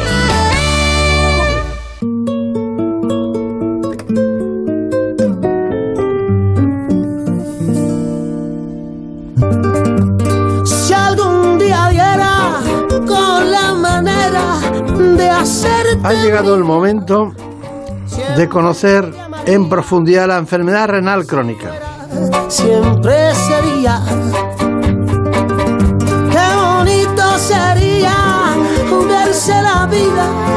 Lo hacemos con una nefróloga que es presidenta de la Sociedad Española de Nefrología. También está con nosotros el presidente de Alcer, Daniel Gallego. De ti un poquito, que mi piel sea el forro de tu vestido. Déjame que comas solo con los ojos, con lo que me provocas yo me conformo. Si algún día diera En buenas manos. Los riñones son los órganos encargados de filtrar la sangre y extraer las sustancias tóxicas del organismo. Cuando dejan de funcionar correctamente se produce lo que se conoce como insuficiencia renal y puede darse de dos formas, aguda y crónica. En el caso de la aguda se desarrolla súbitamente, por ejemplo debido a una infección, inflamación, obstrucción de la vía urinaria o una intoxicación entre otras. Por el contrario, en la crónica se produce una pérdida gradual de la función renal. Cuando ésta llega a una etapa avanzada, pueden acumularse niveles peligrosos de líquidos, electrolitos y desechos en el cuerpo. En España afecta aproximadamente al 10% de la población adulta y cerca del 20% en los mayores de 60 años. La enfermedad renal está aumentando su prevalencia debido, entre otros factores, al aumento de la esperanza de vida y también a las enfermedades cardiovasculares, la obesidad, la hipertensión o la diabetes. Según un estudio, la irrupción de la COVID-19 ha tenido un fuerte impacto tanto a nivel de la hospitalización como de la actividad de consultas externas. Además, en el cuidado de los pacientes en programas de hemodiálisis y en el programa de trasplante renal. También ha ocurrido algo muy curioso y es que Daniel Gallego nos avisó en un programa de, que nosotros hicimos en relación con la nefrología que había algunas cosas que no se habían entendido suficientemente. Nos acompaña Patricia Sequero, que es jefe de servicio del Hospital Universitario Infanta Leonor de Madrid y desde noviembre del año pasado es presidenta de la Sociedad Española de Nefrología. También nos visita Daniel Gallego, como les decía, presidente de ALCER, Federación Nacional de Asociaciones para la Lucha contra las Enfermedades del Riñón, y que en su rigor y en su exactitud y en su trabajo eh, ayuda a ser un colector más de pacientes que tienen esta, esta patología. Porque les voy a decir una cosa, la nefrología eh, la conocemos cuando estamos enfermos, pero nadie, oímos muy pocas veces voy al nefrólogo. Lo- lo- suelen ser pacientes que van a un médico que es nefrólogo. Así que Patricia Sequera, ¿qué es la nefrología? Me gusta la pregunta porque la verdad es que es una desconocida. Hasta que uno no tiene un problema renal o un conocido, pues no se va a dirigir y va a saber lo que es el nefrólogo. Y con mucha frecuencia nos confunden con el urólogo. Entonces, la nefrología es una especialidad que parte de la medicina interna, somos más mm, similares a la medicina interna que a los cirujanos y que se encarga de las enfermedades del riñón, pero no solo eso, sino que también se encarga de todo aquello que tiene que ver con el medio interno, es decir, los trastornos hidroelectrolíticos, también el manejo de la hipertensión arterial, como no, el tratamiento de las enfermedades renales, tanto las agudas como el tratamiento de la enfermedad renal crónica con el trasplante, la diálisis. Es una especialidad que la verdad es que es muy completa y es bastante nueva porque nace en los años sesenta y tantos cuando traen el primer riñón a España y se hace el primer trasplante, las primeras diálisis. Es cuando hacemos una escisión de la medicina interna. Claro. Yo que me formé en la Fundación Jiménez Díaz, el doctor Luis Hernando, que se le considera el padre de la nefrología, decía, él lo podía decir porque tenía categoría para decirlo, yo no, yo solo parafraseo sus palabras, la, la medicina interna no ha muerto porque la hacemos los nefrólogos. Y es verdad que hacemos mucha interna, una interna muy dirigida al riñón. Claro, es lógico, es lógico. Bueno, de todas maneras, que no se nos enfaden otras especialidades, pero sí le quiero decir una cosa. Cuando se hizo la, la Liga Española de Lucha contra la Hipertensión o la, o la Fundación para, pa- en contra de la hipertensión, eh, había cardiólogos, internistas, eh, un- directores de unidades de hipertensión y el nefrólogo quedaba siempre con, que es el verdadero, el que tiene el conocimiento del proceso renina-angiotensina desde el principio y ustedes saben lo que hay que hacer en cada caso. No digo que ellos no sepan, pero, pero quisieron estar ahí, ¿no? De hecho, creo que fue fundador de, el doctor Rodicio fue uno de los fundadores. nefrólogo también del 12 de octubre. Sí, sí. Bueno, pues una vez sabido eso, ¿cuántos nefrólogos hay en España? Bueno, como presidenta tengo la suerte de liderar a 2.700 nefrólogos, 2.600 casi 700, que son los que contamos justo a partir de noviembre. O sea que es un, Claro. un- un gran número de, de- de socios. Perdón la pregunta, estoy hablando de socios Sí, sí, de la Sociedad entiendo. Española de Nefrología, que algún socio ya está jubilado, por supuesto, y también tenemos algún socio, por ejemplo, de Iberoamérica, que nos sigue, y algún mm, investigador que también es socio de la Sociedad Española de Nefrología. Pero ese es el número, casi 2.700 socios es lo que tenemos en la SE. Bueno, pues, eh, ¿qué hace una mujer como usted en Vallecas? Pues trabajar y trabajar, que es lo que hacemos allí en Vallecas, porque tenemos muchos pacientes. Lo conozco, lo conozco bien ese hospital. Y, y bien, ¿no? Bien, la verdad que bien. Hemos sufrido, yo creo que ha sido de los hospitales que más ha sido golpeado por la pandemia, COVID-19 en Madrid. Eh, de hecho, llegamos a ser un hospital eh, completamente COVID y, bueno, en concreto en nefrología, pues lo hemos pasado también bastante mal, porque la enfermedad renal pues, es un factor de riesgo también para mm, presentar la infección y para que cuando la presenten los pacientes esta sea más grave. Entonces, bueno, Nosotros, eh, antes de adentrarnos en, en todo el mundo del que estamos hoy y de preguntar a Daniel Gallego por la Federación y Alcer concretamente, su trabajo de muchos años, creo, no Te- tenía algún dato por ahí que llevaban, no sé cuándo llevaban 45 años de, de celebración de hace muy poco. Bien, sabemos qué es la nefrología, qué es un nefrólogo, cuál es su actividad. Ahora me gustaría saber, insuficiencia renal crónica. ¿Alguien no tiene nada? Tiene dos riñones y no tiene nada. Y de repente tiene una insuficiencia renal crónica. ¿Qué la tiene? ¿De los dos o de uno? Primera pregunta. Segunda pregunta. ¿Cuán- ¿Cuándo atravesamos la barrera de la normalidad a que ustedes detecten un síntoma, un síntoma guía de decir, cuidado, que aquí puede haber una insuficiencia renal crónica en el futuro? ¿Me lo explica? Sí, por supuesto. Eh, en primer lugar, eh, cuando, se, cuando uno tiene enfermedad renal, eh, habitualmente es porque tiene afectados los dos riñones. La definición académica de tener enfermedad renal eh, es enfermedad renal crónica, hay que tener una enfermedad que lleve más de tres meses, si no hablamos de enfermedad renal aguda, y luego tiene que cumplir una serie de características, o bien que el paciente tenga una alteración en la forma de los riñones, por ejemplo, un paciente que tenga un solo riñón o que tenga piedras, ese es un criterio, ¿Un que riñón tenga poliquístico que puede ser? efectivamente que tenga sangre en la orina o albúmina en la orina, eso también es un criterio de enfermedad renal, y luego el que va a dar el grado de enfermedad renal va a ser cuánto funcionan los riñones, es decir, el filtrado glomerular.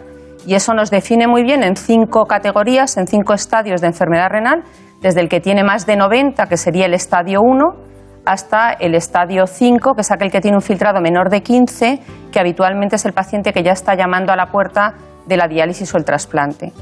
Está bien, está bien, está bien. Son, medi- son mediciones que les viene muy bien, ¿no? El filtrado glomerular para simplemente con la orina poder, poder saber exactamente cuál es la situación, ¿no?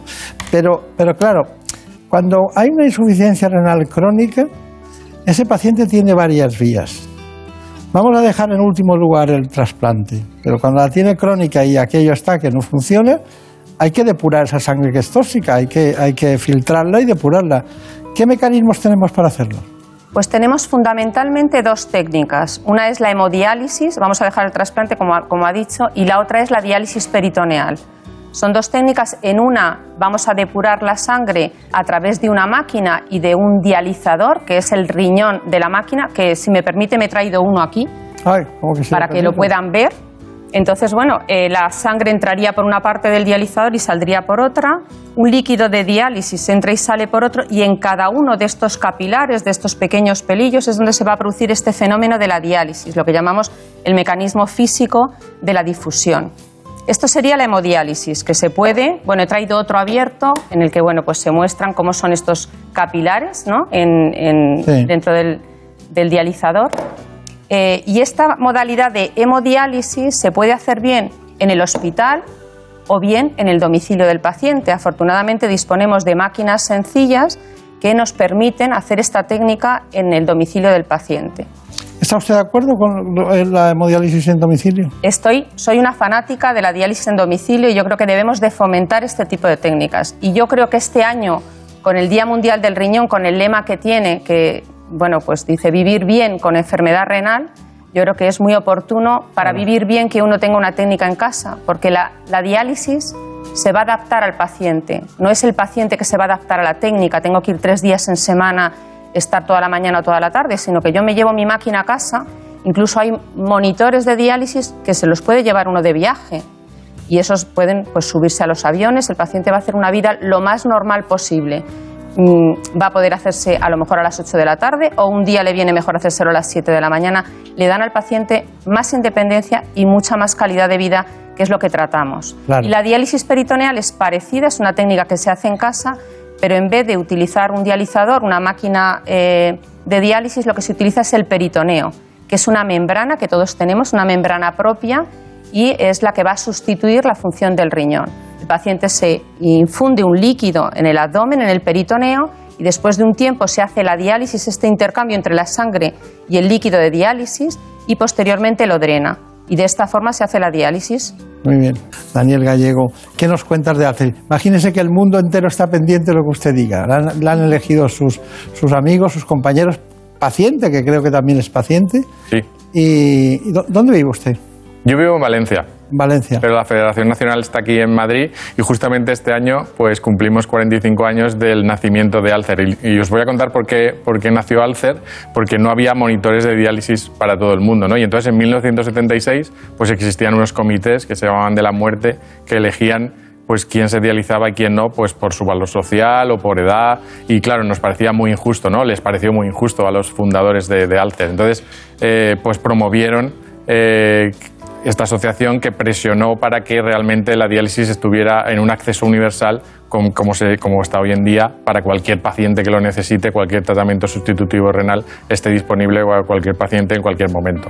También gracias a Alcer surgió la ONT la- y, y se, se formuló la ley eh, del borrador de trasplante, la ley del trasplante que dice que todo el mundo es donante, a no ser que se exprese su deseo en contrario en España y que justamente nuestro presidente de honor, Carlos Romeo Casabona, fue el redactor de ese, de ese borrador, que no se tocó ni una coma y además está trasplantado más de 40 años, incluso sin inmunosupresión, que es algo, la verdad, que un hito que, que tenemos muy a bien. No sabía que ustedes hubieran colaborado en la Organización Nacional de Trasplante en su creación, porque realmente un ministro cuando llega dicen que hable el ministro de algo, ¿no? Algo siempre busca los datos de la Organización Nacional de Trasplantes porque son muy buenos.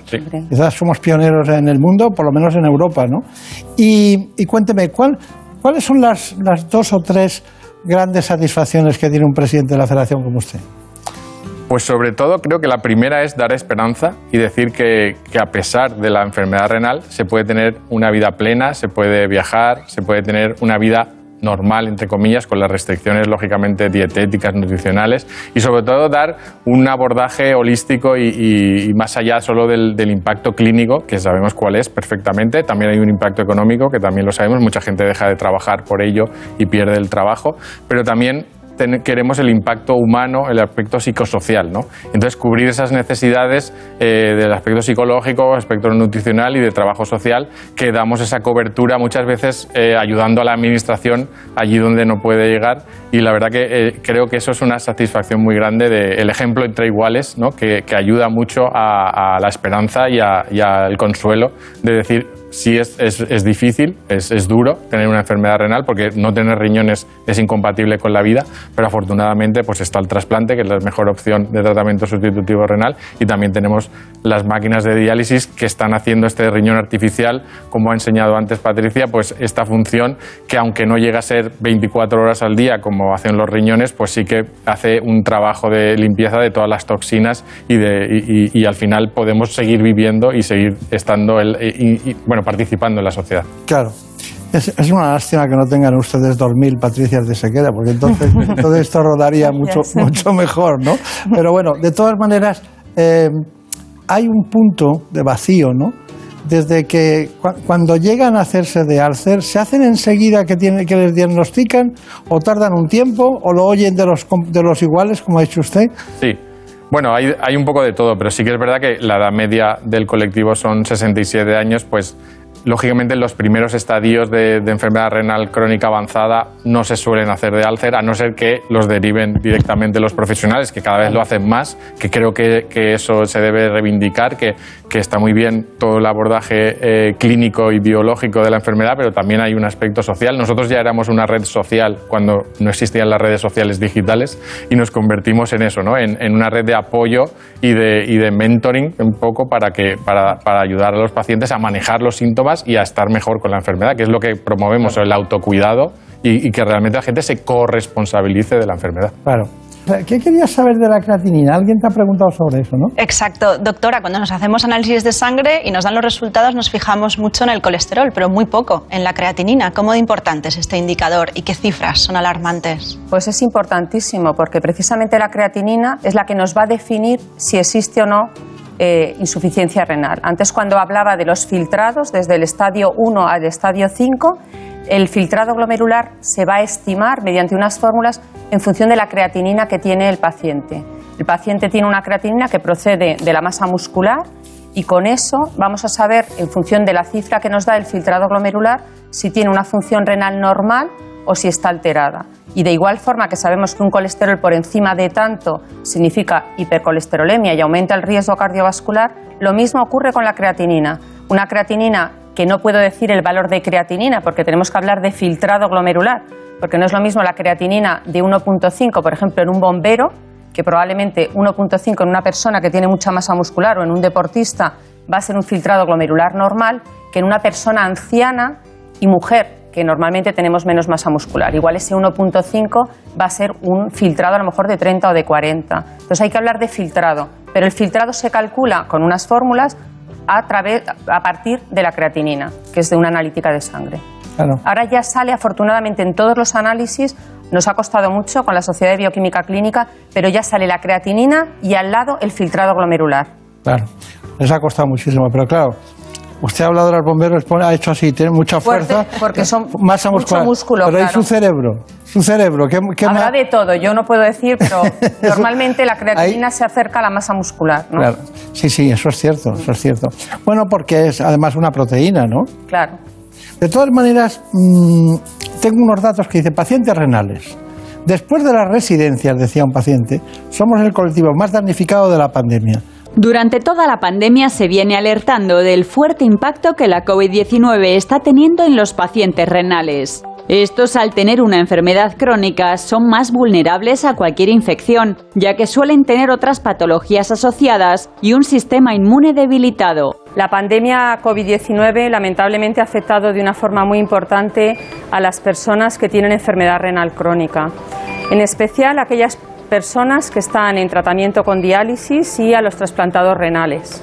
Por un lado, los datos apuntan a que quienes se someten a tratamiento renal sustitutivo tienen una tasa de contagio del 5%. El perfil del paciente renal afectado por COVID-19 es un hombre de 60 años de edad media y en más de un 25% con diabetes. Pero estos pacientes no solo son más propensos a contagiarse de coronavirus. Sufrir esta enfermedad es una de las comorbilidades que aumentan el riesgo de mortalidad en pacientes con COVID, llegando a superar el 25%.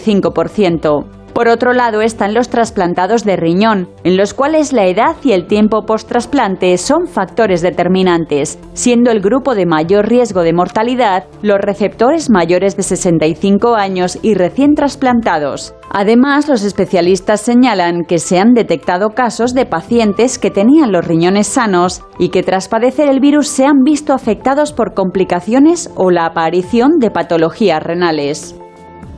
Es perfecto, el informe, es perfecto. Pero no podemos dejar a la enfermería. Tenemos, eh, vamos muy pillados de tiempo, doctora.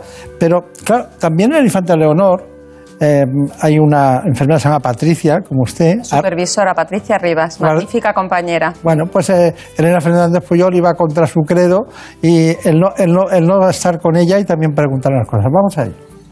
El papel de la enfermería en los pacientes dializados es fundamental. Al fin y al cabo se trata eh, de un tratamiento vital el que ellos necesitan hacer para poder vivir. Entonces, tanto aquí en el hospital se hacen unos tratamientos que son eh, técnicas complejas para la cual la enfermería tiene que estar bien formada y luego también hay pacientes que se hacen la diálisis en casa para lo cual la enfermería realiza su entrenamiento para poder llevarlo a cabo en casa con seguridad. Las funciones principales de la enfermería en la unidad de hemodiálisis no solo es realizar la técnica, sino también estamos acompañando al paciente y sus familiares, realizamos educación sanitaria, puesto que es una enfermedad compleja y requieren además eh, bastantes conocimientos sobre una nutrición específica, el manejo de la medicación y otros aspectos de la enfermedad renal. Como método de prevención lo que existen realmente son las eh, consultas ERCA de enfermedad renal crónica avanzada aquellos pacientes que tienen una enfermedad avanzada pero que todavía no están en diálisis y que les procuramos todo este tipo de información y educación para intentar eh, enlentecer la progresión de la enfermedad procuramos ponerles en contacto con asociaciones de lucha contra las enfermedades renales, eh, la asociación Alcer, eh, porque tienen bastantes apoyos. Además, se están poniendo en marcha proyectos como el proyecto Mentoring, en los que son pacientes expertos los que explican a otros pacientes más novatos cuál es la situación, porque yo creo que la información recibida de otra persona con la misma experiencia siempre es mejor aceptada. Qué bien, qué maravilla. ¿Todos son entusiastas allí o qué? La verdad que sí. bueno, Daniel Gallego, presidente de la Federación de Alcer, concretamente, ¿cuál es su conclusión? Bueno, pues lógicamente los pacientes renales, y más en el contexto de la pandemia que estamos viviendo, estamos inmunocomprometidos, tanto los que están en diálisis como los que están trasplantados, y lo que estamos reivindicando un poco es que se considere grupos prioritarios eh, eh, contra la COVID-19 y que nos vacunen, eh, porque los, sobre todo los pacientes en diálisis están semi-institucionalizados, que van tres días por semana, y que no los vacunen en atención primaria, sino que los vacunen en, en el propio hospital, que aprovechando que van tantas horas a los tratamientos, creo que sería fácil que las unidades de diálisis fueran eh, unidades de, prevención en, frente de la COVID. Y la conclusión es que, por supuesto, eh, cualquier paciente que tenga dudas o que quiera saber más de la enfermedad renal, por favor, que se, que se acerque a una asociación Alcer, que hay una en cada provincia, que los profesionales nos deriven a, los pacientes a, la asociación, que nosotros, yo siempre digo lo mismo, los profesionales dan las noticias y nosotros les contamos la verdad. Entonces, es un poco en el día a día lo que, lo que está sucediendo, ¿no? Para, para aprender a manejar la, la, enfermedad cuesta años, de verdad que, que, es duro, de verdad que tiene un impacto muy grande, pero, pero se puede conseguir y al final, pues tener una vida plena y ser feliz que pese a la enfermedad renal. Pues entonces usted tendrá que cambiar el eslogan, va a decir, los profesionales nos cuentan la verdad científica y nosotros la trasladamos a la verdad humana, sentida, paciente a paciente. Doctora Patricia Esequera, ¿cuál es su conclusión? Muy bien, ya se ha comentado que España es líder en trasplante renal y nos sentimos muy orgullosos de ello, pero yo creo que esto no es suficiente, hay que intentar hacer algo más y el reto está precisamente en la prevención y en la detección precoz. Entonces me gustaría tres mensajes. El primero para las autoridades sanitarias y gubernamentales yo creo que deben de tener en consideración el problema tan importante que es de la enfermedad renal. Para detenerla tienen que contar con primaria. Yo creo que hay que reforzar la primaria porque ese es el filtro de la sanidad y ellos son precisamente los que van a poder detectar y hacer un cribaje, un diagnóstico de los que van a tener enfermedad renal.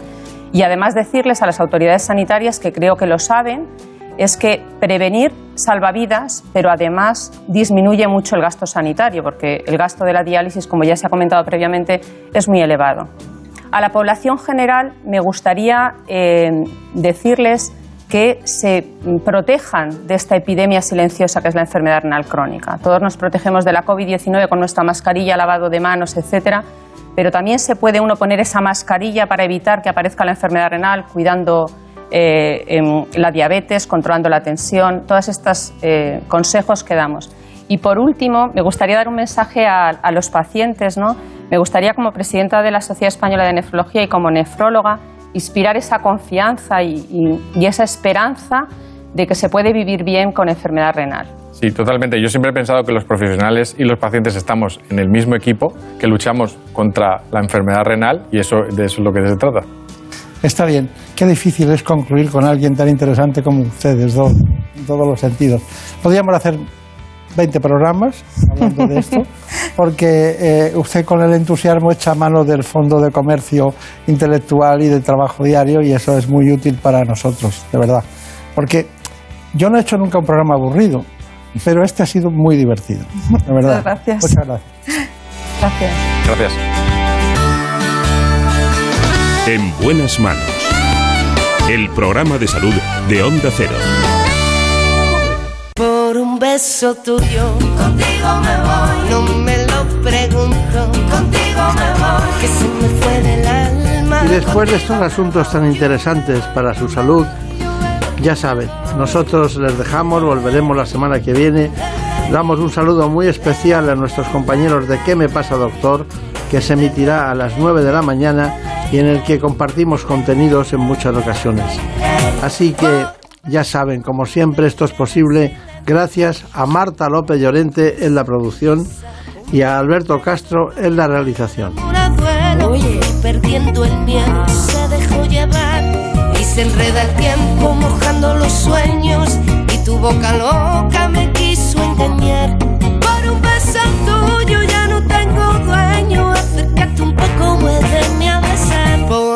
beso tuyo, contigo me voy. No juegues conmigo, contigo me voy. Quédate esta noche, contigo me voy. Conmigo, conmigo, conmigo, ay, por un beso tuyo.